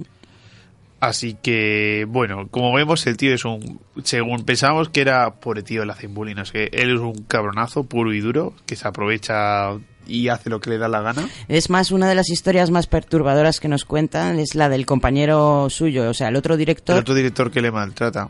Exacto, ese está atrapado en el videojuego y resulta que eh, como em, para, para tenerle allí, para tenerle esclavizado, lo que hizo en su día el, el friki es que consiguió ADN de su hijo. Es que al principio estaban ellos dos solos. Estaba el prota, el capullo, y el jefe clonado. Y claro, En plan, cuando idean una forma de poder solucionarse, el tío no quería, porque claro, tiene el ADN de todos ellos. Lo que quiere decir que podría clonarlos otra vez si consiguieran desaparecer o cualquier cosa. Es decir, que es una tontería, es como si estuvieran atrapados. Y claro, el tío cuenta de que tenía una piruleta de su hijo cuando lo llevó al trabajo, lo clonó, le trajo al mundo y claro, dices, hostia, a lo mejor eso es bueno, ¿no? Le llevaba a su hijo, pues cogió al hijo, lo metió en una cápsula de estas que es para tirar basura normalmente, se abre y claro, el tío este es un programador súper genio y está todo súper bien hecho. Es decir, que cuando el hijo sale al espacio, empieza a desquebrajarse, a congelarse y al final se rompe. O sea, que Vamos, se- que le torturó al tío viendo a su hijo morir. Entonces, claro, el tío súper perturbado no quiere irse porque si se va, sabe que volverá a clonarle a él y volverá a clonar a su hijo para hacerle eso otras veces o cosas peores. Entonces el tío, por proteger a su hijo, Pues le sigue la corriente. sigue la corriente. Pero bueno, nuestra Batas, protagonista, que no me acuerdo el nombre, voy a ver si encuentro los nombres de, la- de los personajes, así no tenemos que estar diciendo el tío, el friki, el tal. El, protagonista. Sigue hablando mientras los busco.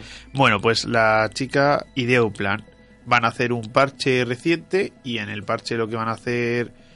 eh, o sea, en el juego se representa como un agujero negro. ¿Qué pasa? Que la idea de ellos... Ellos no pueden escapar porque son clones virtuales. Entonces su idea es coger, ir al parche y según pasen el parche supuestamente desaparecerían, se borrarían. El problema es que este, este mod no está en la nube, o sea, no está conectado a la nube. Claro. ¿Cuál era el vínculo de unión? El, el móvil del tío. El tío tenía una especie de móvil dentro del videojuego que era una especie de interconexión con su casa, con su casa inteligente, con su domótica. Sí. tiene Y a partir de ahí podrían conectarse a la red. Claro. Entonces, cuando llega el momento, van a hacer como una misión, le, la tía le engaña, se meten en la piscina, tal. Se llama Nanette, ella. Nanette. Nanet virtual y Nanet real. Pues Exacto. la Nanet virtual le manda un mensaje a la real. Oye, métete en su casa. Bueno, le chantajea con fotos bastante curiosas de su móvil. En plan, sin ropa y esas cosas, ¿no? Se chantajea a sí misma. Sí, básicamente, eso debería ser legal. Entonces dice, hostia, qué cabrón y no sé qué. Bueno, va a la casa del tío, se cuela de la forma más estúpida posible. Es por la ventana. Básicamente porque es una casa súper tecnológica, pero las ventanas son, vamos, te pueden robar y no darte Ah, ni fácil. cuenta. Sí.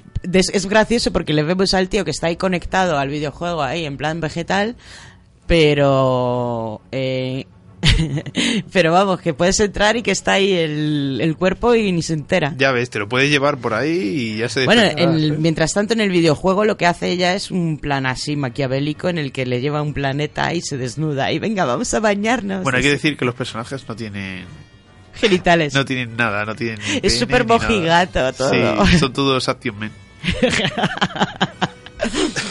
Pues, joder, nos ha quitado hasta el, el- el placer de plantar un pino. Sí, me, me hizo mazo gracia lo de una cosa es copiarme, pero quitarme el chocho, eso es un problema. Eso Me ha robado gracia. el coño. Sí, sí. Bueno, pues haciéndose el plan, pues bueno, eh, hacen mazo cosas. O sea, la tía se cuela. Primero piden una pizza para que llegue y el tío se distraiga, vaya al de la pizza. La tía mientras se cuela a la real para robar todo lo que tiene de ADN para que así no pueda seguir clonando. Según hace eso, ellos lo que hacen es montarse en la nave y este, bueno, irse al vórtice de actualización para desaparecer. Que en el videojuego aparece como un agujero negro. Sí. Bueno, el tío vuelve, le hacen el cambiazo del chip que se ponen en, la, en el lado derecho de la cabeza para conectarse. El tío se da cuenta, bueno, coge uno de repuesto, se lo pone, se despierta y ve que estos están directos para allá. El tío coge una nave, bueno, es el dios, encuentra una nave ahí destrozada, la activa y empieza a perseguirlos. Es una mierda nave, no sé por qué puede, siendo el programador no puede hacer que vaya más rápido, pero bueno. Cosas de películas cliché, ¿no? Entonces hay una persecución muy ridícula, atravesando ahí meteoritos, no sé qué. Y bueno, cuando parece que está todo perdido, nuestro clon jefe va se sacrifica por el equipo, activando un reactor de emergencia y le dice al tío, en la vida real debería haberte tratado mejor. Eso es lo que me he dado cuenta en todo este tiempo que llevo aquí encerrado. Estamos hablando de los dos compañeros, Sí. ¿no? Eh, Y bueno, hay unas palabras así sentimentales. El tío La Palma se, se consiguen atravesar el vórtice, supuestamente desaparecen y el tío... El ah, protagonista que se llama Robert, Robert, al haber un conflicto entre la actualización y su propio mod, hay como un fallo en el programa y el tío se queda atrapado. Se queda atrapado de y su, su- propio mod. y físicamente muere, o sea, Sí, se queda en estado se vegetativo. queda en estado vegetativo, vamos, que la palmará porque está atrapado, no puede moverse, su cerebro está... ¡puf! Mm. Ha hecho salchipapa con él. Y ellos que han atravesado el mod, se- eh, digo, el agujero negro, se han actualizado. Sí. Y así es como acaba todo, como ellos ya no están en... En, En el mod, están en- directamente en la nube real, en la están nube en el juego. Así que son libres de ir donde quieran y hacer lo que quieran. Dentro del videojuego. Efectivamente. Bueno, incluso Y- hablan con un niño rata. Sí, sí, sí, tal cual. Y Que- ojo. Que en la versión original... ah, qué bien, eso es muy importante. Estaba súper feliz ahí mirándose. Uf, ya tengo. En la versión original es eh, Jesse Pinkerman, el de... el que, la voz que sale hablando al final. De este es, este es mi, es, es mi galaxia, no sé qué. Tenéis cinco segundos para iros, tal. Es el típico ratillo. El niño rata, sí. Sí, sí. Bueno, y esto es USS Callister. Creo Está que lo- muy guapa. Está muy guapo ese episodio. Vamos a debatir. Voy a poner The Next Adventures. Se ve muy bien visualmente. Cómo mola este fondo. Y lo vamos a tener de debate. Vamos a empezar a debatir. Em, mundos virtuales como vía de escape a la realidad. ¿Qué opina Momonga Sama que vive en un mundo virtual sobre eso? ¿Tú Ah. jugarías a Space Infinity? A ver, yo quiero que diga, más que por escapar de la realidad es porque la realidad es aburrida. Entonces jugaría por divertirme. En este mundo hipotético futuro en el que todos vamos a... Esto lo hemos hablado ya en infinidad de Sí, programas. pero ¿eh? es normal. En plan, es el pan de conversación ahora. ¿Qué pasará si creamos la realidad virtual? Será mejor que la realidad misma. Entonces, por sentido lógico, estaríamos más en la virtual que en la realidad, ¿no? Tiene su sentido y tiene toda su lógica. Esto cuando salieron, cuando salió lo de, ¿cómo se llamaba este juego que era como el de los Sims? Eh, ahora no me sale el nombre. Eh, que es como una especie de Sims también, Otherworld, no, ay no me acuerdo el nombre. Hubo un mogollón de debate de Peña que había pasado a, a vivir su vida prácticamente dentro del Ah, videojuego. bueno, es que el tema de los sim hay mucha gente que literalmente su vida está en el sim. No viven en la vida real, trabajan tal, pero sim es su vida. O sea, ahí es donde supuestamente tienen su familia y todo. Hmm. ¿Cómo se llamaba el otro juego? Es que no me consigo acordar del nombre. A ver, yo creo que en plan los mundos virtuales están muy bien, son divertidos tal, pero no hay que co- los términos son bastante simples. Mundo virtual, mundo real, en plan una cosa nunca va a dejar de, o sea, el mundo virtual siempre va a ser falso, no existe. Si algún día por alguna razón se fuera la nube o lo que sea, eso ha desaparecido para siempre. Mm, Y nos quedaríamos atrapados si estuviéramos ahí dentro. Nos quedaríamos vegetativos, como nuestro amigo Robert. Hombre, depende, en plan, supongo que si se hiciera de verdad no habría que ser muy listo como para meter una salida de emergencia. Si se fuera la luz o cualquier cosa, que la aplicación tuviera un este de energía propio que te fuera lo suficiente para sacarte. Lo suyo es tener un SAI si vamos a meternos en un videojuego. de Claro, en plan, es lo más lógico. Porque imagínate que se te va la luz. Es que este tío, según el este, si se le hubiera ido la luz jugando, se hubiera también quedado ahí atrapado dentro. Efectivamente. O sea, es un fallo bastante tocho el que tiene el juego. Esto hace, hace, hace poco lo vi en un meme o algo así de... eh, sin mí no haríais nada, dijo Internet. Pues sin mí me parto la caja, dice la electricidad. Pues básicamente. Yo me acuerdo que era algo así. En fin. Bueno, los clichés de USS Callister. ¿Hacemos una lista? Tenemos mucho, ¿eh? En plan, solo hemos nombrado lo del trabajo, que ahí hay clichés por todos lados. O sea, el típico jefe... Es, para empezar, es el típico pro- programador calladito, súper resguardado, sube, me como lo que sea, pero ser mis amigos, por favor. Sí. mm, Ceno pizza en Navidad. sí, tal cual. O sea, es un súper cliché ese hombre de por sí. Es un cliché, compadre. Luego cuando está en, en la nave es el típico cliché de capullo jefe, o sea, de yo tengo el poder, soy como Dios, o sea, Sí, bueno, la propia serie es increíblemente mojigata. Como hemos dicho, no tienen genitales. Es todo como muy, muy, muy, muy, años 80 y...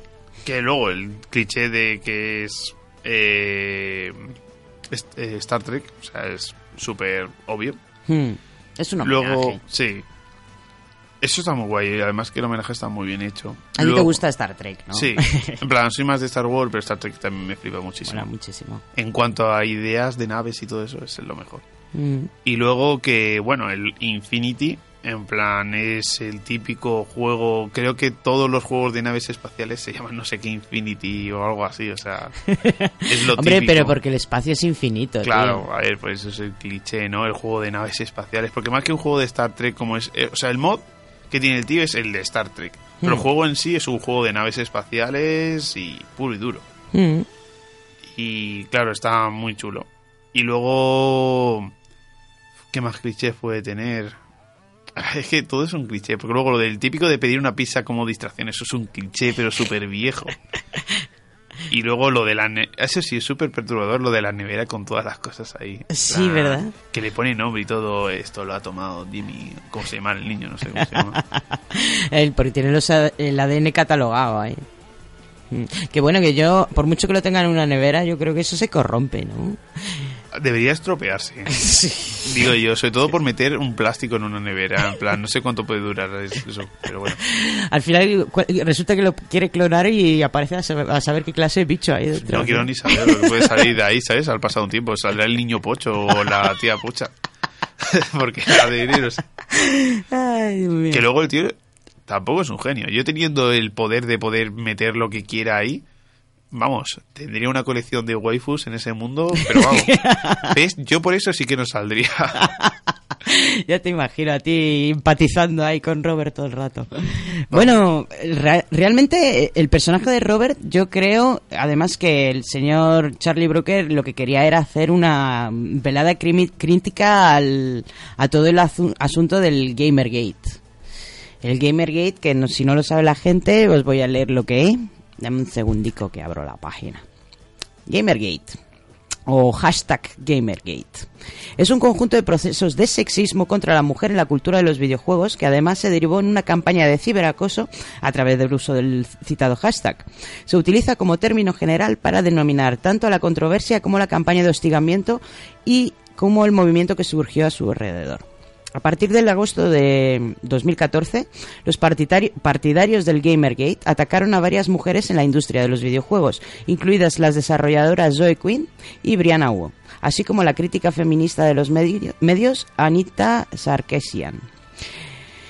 Mm, bueno, todo este asunto mm, apareció, pues eso, con, con un videojuego que, de la citada Zoe que se llamaba. Espérate, a ver si me encuentro el nombre. Era algo de la depresión. Depression Quest. Que es una, eh, una novela de ficción interactiva que creó Zoe Quinn en el año 2013 como medio para representar su propia batalla contra la depresión. Eh, poco después de la inclusión del gamer de Depression Quest en Steam, eh, digamos que eh, uno de, una de sus parejas sentimentales era un Johnny, Johnny, escribió un blog eh, conteniendo una serie de alegaciones, entre ellas diciendo que Quinn había sido, le había sido infiel con Nathan Greyston, un escritor de Kotaku. Bueno, todo esto llevó a la formación de conjeturas infundadas por parte de la comunidad de gamers, alegando que Greyston escribió artículos sobre el juego de modo positivo debido a la relación que tenían y degradando constantemente a la programadora. Este incidente llevó a un mayor revuelo en medios sociales con falsas alegorías sobre que los desarrolladores y, y periodistas están excesivamente vinculados y que la crítica cultural de los videojuegos se ha orientado de manera signi- significativa hacia la crítica social. O sea, sé que los videojuegos no deberían ser tan tan sesudos, que deberían volver a ser videojuegos y que no nos mola que haya tanta crítica social en ellos. Es que es eso siempre. Es hay- un absurdo, o sea, Es que no puedes mezclar un videojuego con la sociedad, porque son cosas. Es como mezclar la vida real con la virtual y fusionarla. No, no, no, Eso- vamos a ver. eh, todo lo contrario. Yo creo que los videojuegos deberían ser un reflejo de la vida real y cuantas más inclusión de temas sociales metas en un videojuego, más rico se vuelve. Bueno, pues la gente del Gamergate, que son, como por así decirlo, el Vox de, de los videojuegos, que además de machistas y retrógradas, pues todo esto de que haya crítica social a los videojuegos no les mola, a ellos les gusta pues eso, que haya tortas y el FIFA y cosas de estas. Lo que hacían era campañas de ciberacoso con- constantes contra todo tipo de em, críticos a, a lo que es la industria. Por ejemplo, a las, a las chicas que se dedicaban a hacer... Había una... esta- creo que la he citado antes. eh, ¿Cómo se llamaba? Eh, hablamos de Anita Sarkeesian, que es un... Creo que era una youtuber que se dedicaba pues eso a analizar mm, el sexismo en los videojuegos. Bueno, pues se metía muchísimo con ella y le dijeron, mira, lo mejor que puedes hacer es eh, tirarte a un, vamos, tirarte a un, pom- por un barranco, a la chica se acabó suicidando. ¿Sabes? Eso, eso no me parece bien. En plan, yo creo que hay juegos y juegos. Ya hay juegos, juegos tontos para jugar y ya está, y juegos que profundizan, critican, hablan de la sociedad. O sea, creo que hay un montón de juegos para todos. Y creo que ninguno debe ser criticado más por otro. O sea, todos los juegos pueden hacer lo que quieran y pueden hablar de lo que quieran, con más o menos profundidad. Pues este personaje, el personaje de Robert, creo que era, el protagonista, cabrón de USS Callister, digamos que yo creo que Charlie eh, Brooker lo que intentaba era, pues eso, hacer una especie de eh, personaje y retratar exactamente cómo podría ser un seguidor del Gamergate. O sea, una persona extremadamente misógina, extremadamente mm, retrógrada y con un montón de traumas. Y al mismo tiempo, luego en la vida real, que mm, fuera más mm, prácticamente un cero a la izquierda. Que luego, en realidad, luego esto es claro, es lo que piensas. Porque es el bullying que sufría este hombre en el trabajo un motivo de Claro, justificación es lo que para que a se comportara como se Claro, o comporta. sea, el tío tiene derecho a, porque le tratan así, puede hacer lo que quiera luego con, en plan, crear unos personajes y tratarlos como el, el culísimo solo porque le hacen bullying. A ver, en un principio, lógicamente, él podría hacerlo. Es una Sí, cosa yo que él ha igual que tú, tiene- al principio sentía cierta empatía hacia el pro- programador, sobre todo porque yo también soy programador, tú también eres programador, y nos sentimos muy identificados Claro, con ese Y es como, yo lo pensé como una forma de soltarlo, ¿no? De coger y toda la rabia que tiene dentro, soltarla. Lo que pasa que la forma en la que lo hace y él sabiendo que lo está haciendo, y, o sea, el hecho de que está mal es que ellos piensan, sienten y lo que le hace él, ellos lo están sintiendo de verdad, o sea, están sufriéndolo. Eso ya es cuando pasamos de modo de desestrés a modo de... Modo sádico. Modo sádico. O sea, Modo no hay que confundirlo. Porque este hombre, vamos, eh, dentro de su, de su videojuego modeado era un maldito sádico. Claro. Un psicópata. Eso es lo que no hay que confundir aquí, en plan. Una cosa es desestresarte, crear, yo que sé, es como en el Sim, estás cabreado y en el Sim coges y yo que sé, cierras a un personaje y lo matas, porque sí. No, ese personaje es un personaje que está programado, no siente nada, no va a sufrir con eso. Pero es que aquí son personajes que él mismo sabe que son reales, o sea, no reales, sino que son copias virtuales que piensan y sienten como los de verdad. Es decir, que él los hace sufrir sabiendo que van a sentirlo.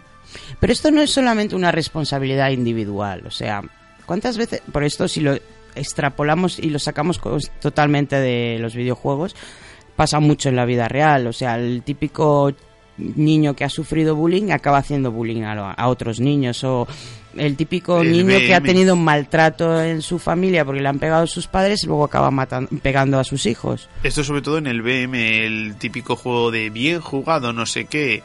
Te empiezas como a burlarte de él. Claro, a ti te lo hacen y hay dos tipos de personas. Lo que, bueno, es un tonto, no sé qué. Y luego están los que producen BM. Es decir, me han hecho BM, pues yo al siguiente le voy a hacer BM. Y es un ciclo infinito. Pues esto es lo mismo. Le hacen bullying, pues ¿el qué hace? Bullying. Hace, le hacen sufrir a él, él hace sufrir a otro. Esto pasa siempre. Siempre hay dos tipos de personas. Los que saben superarlo, los que no les importa, piensan, va, este es un tonto, voy a ignorarle y ya está, ¿no? Le muteo. Y luego están los que no, los que se enfadan, se cabrean y empiezan a hacerlo ellos también. ¿Crees que los videojuegos contribuyen a luchar contra el... Los, estos video- los videojuegos buenos pueden contribuir a luchar contra este tipo de situaciones? Yo creo que el videojuego puede ayudar, pero todo depende de la comunidad, de cómo sea la gente, porque un videojuego puede ayudarte a no ser a no ser tóxico, a no insultar, pero luego eso tú intentas hacer que no sea posible, pero luego al final la gente saca alguna forma de poder reírse. En el Halo mismamente o en los juegos de Call of Duty y tal, que no podías antiguos, estoy hablando, no podías hablar ni escribir, no había forma de insultar o tal, el mero hecho de hacer BM era el típico de levantarte, agacharte, levantarte, agacharte encima de cuando matabas a alguien. O sea, eso es súper típico en los Mm. juegos de disparo. Eso, eso es BM, en plan... Es una forma de burlarte del enemigo. Actualmente con los juegos en red eh, hay muchísimas comunidades de videojuegos que yo conozco que son abiertamente tóxicas. Estamos hablando del Hoy LOL. en día la toxicidad es brutalmente... Eh, o sea, Fortnite, la verdad es que está convirtiéndose cada día en un juego más tóxico y más tóxico. el problema de hoy en día es que la toxicidad está a la orden del día. O sea, hoy en día es súper difícil no encontrarte una partida en la que alguien no sea tóxico. Pero difícil, estoy hablando de imposible casi. Esto sería un debate interesante para otro programa. Hablar simplemente del bullying dentro de los universos Esto lo estuvimos hablando en mi clase y es que es anormal. O Es sea, un- es el día que estuvimos hablando con, con este, este muchacho que había programado un juego contra la LGTB-fobia, era uno de los temas de debate, pero tú no pudiste venir. Pero vamos, lo tenemos pendiente este debate. A ver si cuando viene Dani podemos retomarlo. Sí, porque es que encima hoy en día las cosas como son. O sea, está a un nivel muy malo. O sea, hoy en día... ¿Siempre ha sido así o crees que es algo nuevo? Al principio no. Al principio, incluso lo que te estoy diciendo de agacharte y levantarte en un juego, lo veías como, bueno, gracioso, en plan, mira qué cabrón, se burla de mí y tal. No había tal punto. Antes en los videojuegos también he de decir que no había tanto niño jugando. Hay que decir que el, el tema de más 18, más 16 se cumplía muchísimo más. Yo hay juegos que mi padre no me dejaba jugarlo y luego llegó un momento en el que parecía que se podía jugar cualquier cosa y todo el mundo lo jugaba. Y ahora hay muchísimo... O sea, el problema es que ahora se empieza a jugar antes. Yo no jugué tan de pequeño, pero es que ahora hay chavales de 6, 7 años jugando a juegos de Call of Duty. No, pero bueno, tampoco tiene por qué ser en un juego de... El Fortnite mismo, que está hecho para que pueda ser válido para todas las edades. El Fortnite Claro. es uno de los juegos con la comunidad más tóxica que hay. ¿Es solo por los niños rata? En- principalmente no. En plan, hay que decir que hay... Pero incluso yo de Fortnite creo que incluso el LOL es muchísimo más tóxico. No, que el LoL es el más tóxico de O todos. sea, la comunidad... Yo he jugado pero el yo creo que del LOL pronto, pronto Fortnite le va a superar. Pues puede ser, es por la cantidad tiempo. de jugadores, es meramente. Cuanto más jugadores haya, más posibilidad de toxicidad hay. Lo que pasa es que el Bueno, For- entonces el Warhammer tendría que ser el más tóxico y no. No, pero me refiero no por cantidad, sino por... Es que depende... O World of Warcraft. Yo creo que depende del juego en equipo. El WoW no tiene una comunidad muy tóxica, que yo sepa. Tiene... Normalmente se divide por dos comunidades, pero yo creo que es el juego en equipo. El, cuanto más necesidad de equipo necesitas, por ejemplo, el LoL es súper tóxico porque necesitas cinco jugadores para jugar bien. El Fortnite, en cambio, necesitas normalmente cuatro o mínimo dos. O sea, cuando, cuando estamos obligados a ser un equipo es cuando peor nos llevamos. Efectivamente. Es alucinante. Porque imagínate, si tú juegas con un amigo, yo juego al Fortnite con un amigo mío, toxicidad no voy a detectarla normalmente. Mm. Ahora, si juego con Giris, si juego con dos, hay muy poca posibilidad de toxicidad. Pero si juego con cuatro, ya hay posibilidad de que de esos cuatro, uno sea muy tóxico. ¿Qué pasa? Que en el LOL, obligatoriamente, necesitas jugar con cinco personas. Cinco personas que de ellas se pueden ir, te lo digo porque yo juego bastante, se puede ir a FK, puede empezar a suicidarse, puede empezar a insultar, a flamear. Entonces, el LOL es muy tóxico porque te obliga a jugar con cinco personas. Y en realidad no te obliga a jugar con cinco personas, te obliga a jugar con 10 personas si jugaras solo. Entonces, al jugar con 10 personas tienes muy fácilmente que más de 3 personas de esas 10 sean tóxicas y empiecen a insultar o a hacer cosas malas. Muy triste. Y es muy, que muy hay triste. Yo por eso no juego nivel. online. Claro, entonces hay muchísimo nivel de toxicidad. Y es que encima ahora te obligan a jugar en online en muchos juegos. Hmm. Entonces ya es como... Es súper fácil que haya toxicidad. Es lo más normal. O sea, es normal y todo encontrar una persona tóxica. Y el problema es ese, de que no hay un... Ya no es cuestión... Además de que es anónimo, ya que juegas con un usuario tuyo, es decir, nadie te conoce, no- nadie va a saber quién eres, nadie te va a ver, no van a identificarte.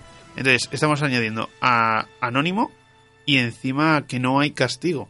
Es decir, tú Pero es tan divertido ser tóxico, tío. Es tan divertido. no es más de divertido, pero más de vaciarte tú. En plan, el que es tóxico, me imagino que no lo hará porque que es quiera. lo mismo que hacía este, este hombre en Efectivamente, ese es más por desahogarse, más por estoy cabreado, soy fácil de cabrear, me molesta tu existencia, vete de este equipo, no sé qué, ¿sabes lo que te digo? O sea, hoy en día lo que pasa es que la gente pierde los nervios muy fácilmente. Este hombre, eh, cuando está en el trabajo, es muy callado, pero en el juego, a la mínima que alguien no hacía lo que él quería, le transformaba en un bicho. Y ahí representa perfectamente de dónde viene la toxicidad, del no saber aguantar, el mm, si tengo que joder a alguien, no me lo pienso, le jodo y me quedo yo mejor, ¿sabes? Que yo soy el dios de este mundo. Efectivamente. Pues la gente se cree dioses de sus propios mundos cuando juega. Y bueno, el último tema de conversación, pero ya se nos va la- el tiempo, es la protección a la genética. Un clon virtual merece los mismos derechos que una persona real. Esto es muy interesante en Black Mirror.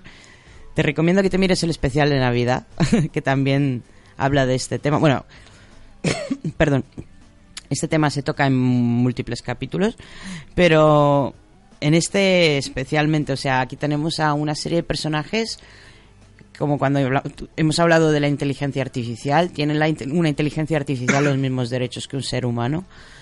Tiene una máquina, podría tener una máquina en caso de que esa máquina pudiera pensar, pudiera razonar, pudiera sentir los mismos derechos que tú. Yo lo veo bastante fácil. Si esa máquina es capaz de sentirse mal o sentir estar mal o pensar que puede estar recibiendo cosas negativas por lo que tú estás diciendo, tiene ya derechos. Porque esa máquina, da igual que sea inteligente o no inteligente, si es capaz de percibir que tú le estás ofendiendo de alguna forma o a lo mejor buena también, ya necesita tener sus propios derechos. Porque esa, esa máquina es capaz de sentir algo aunque sea mínimo, la capacidad de percibir ofensas o no, no sé cómo se dice lo contrario de ofensas, gratificaciones o algo así. Sí, halagos. Claro, halagos. Ya está pensando y recibiendo algo de lo que puede ser negativo o positivo dependiendo de la intensidad con que se lo digas.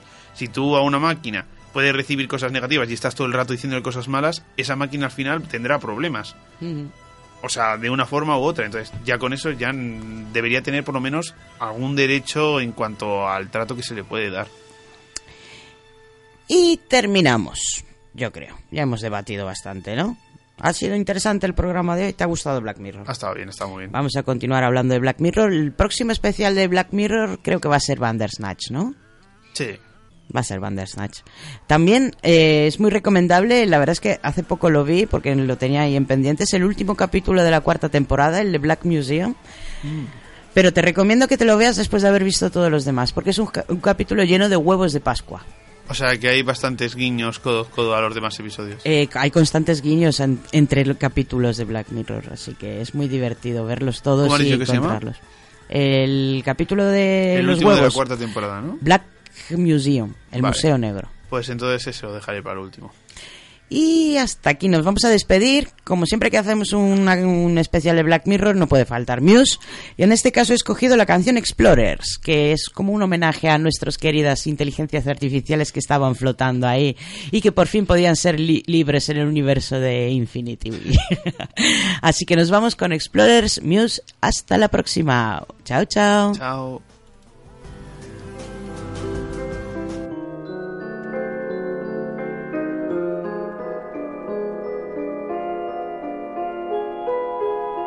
我。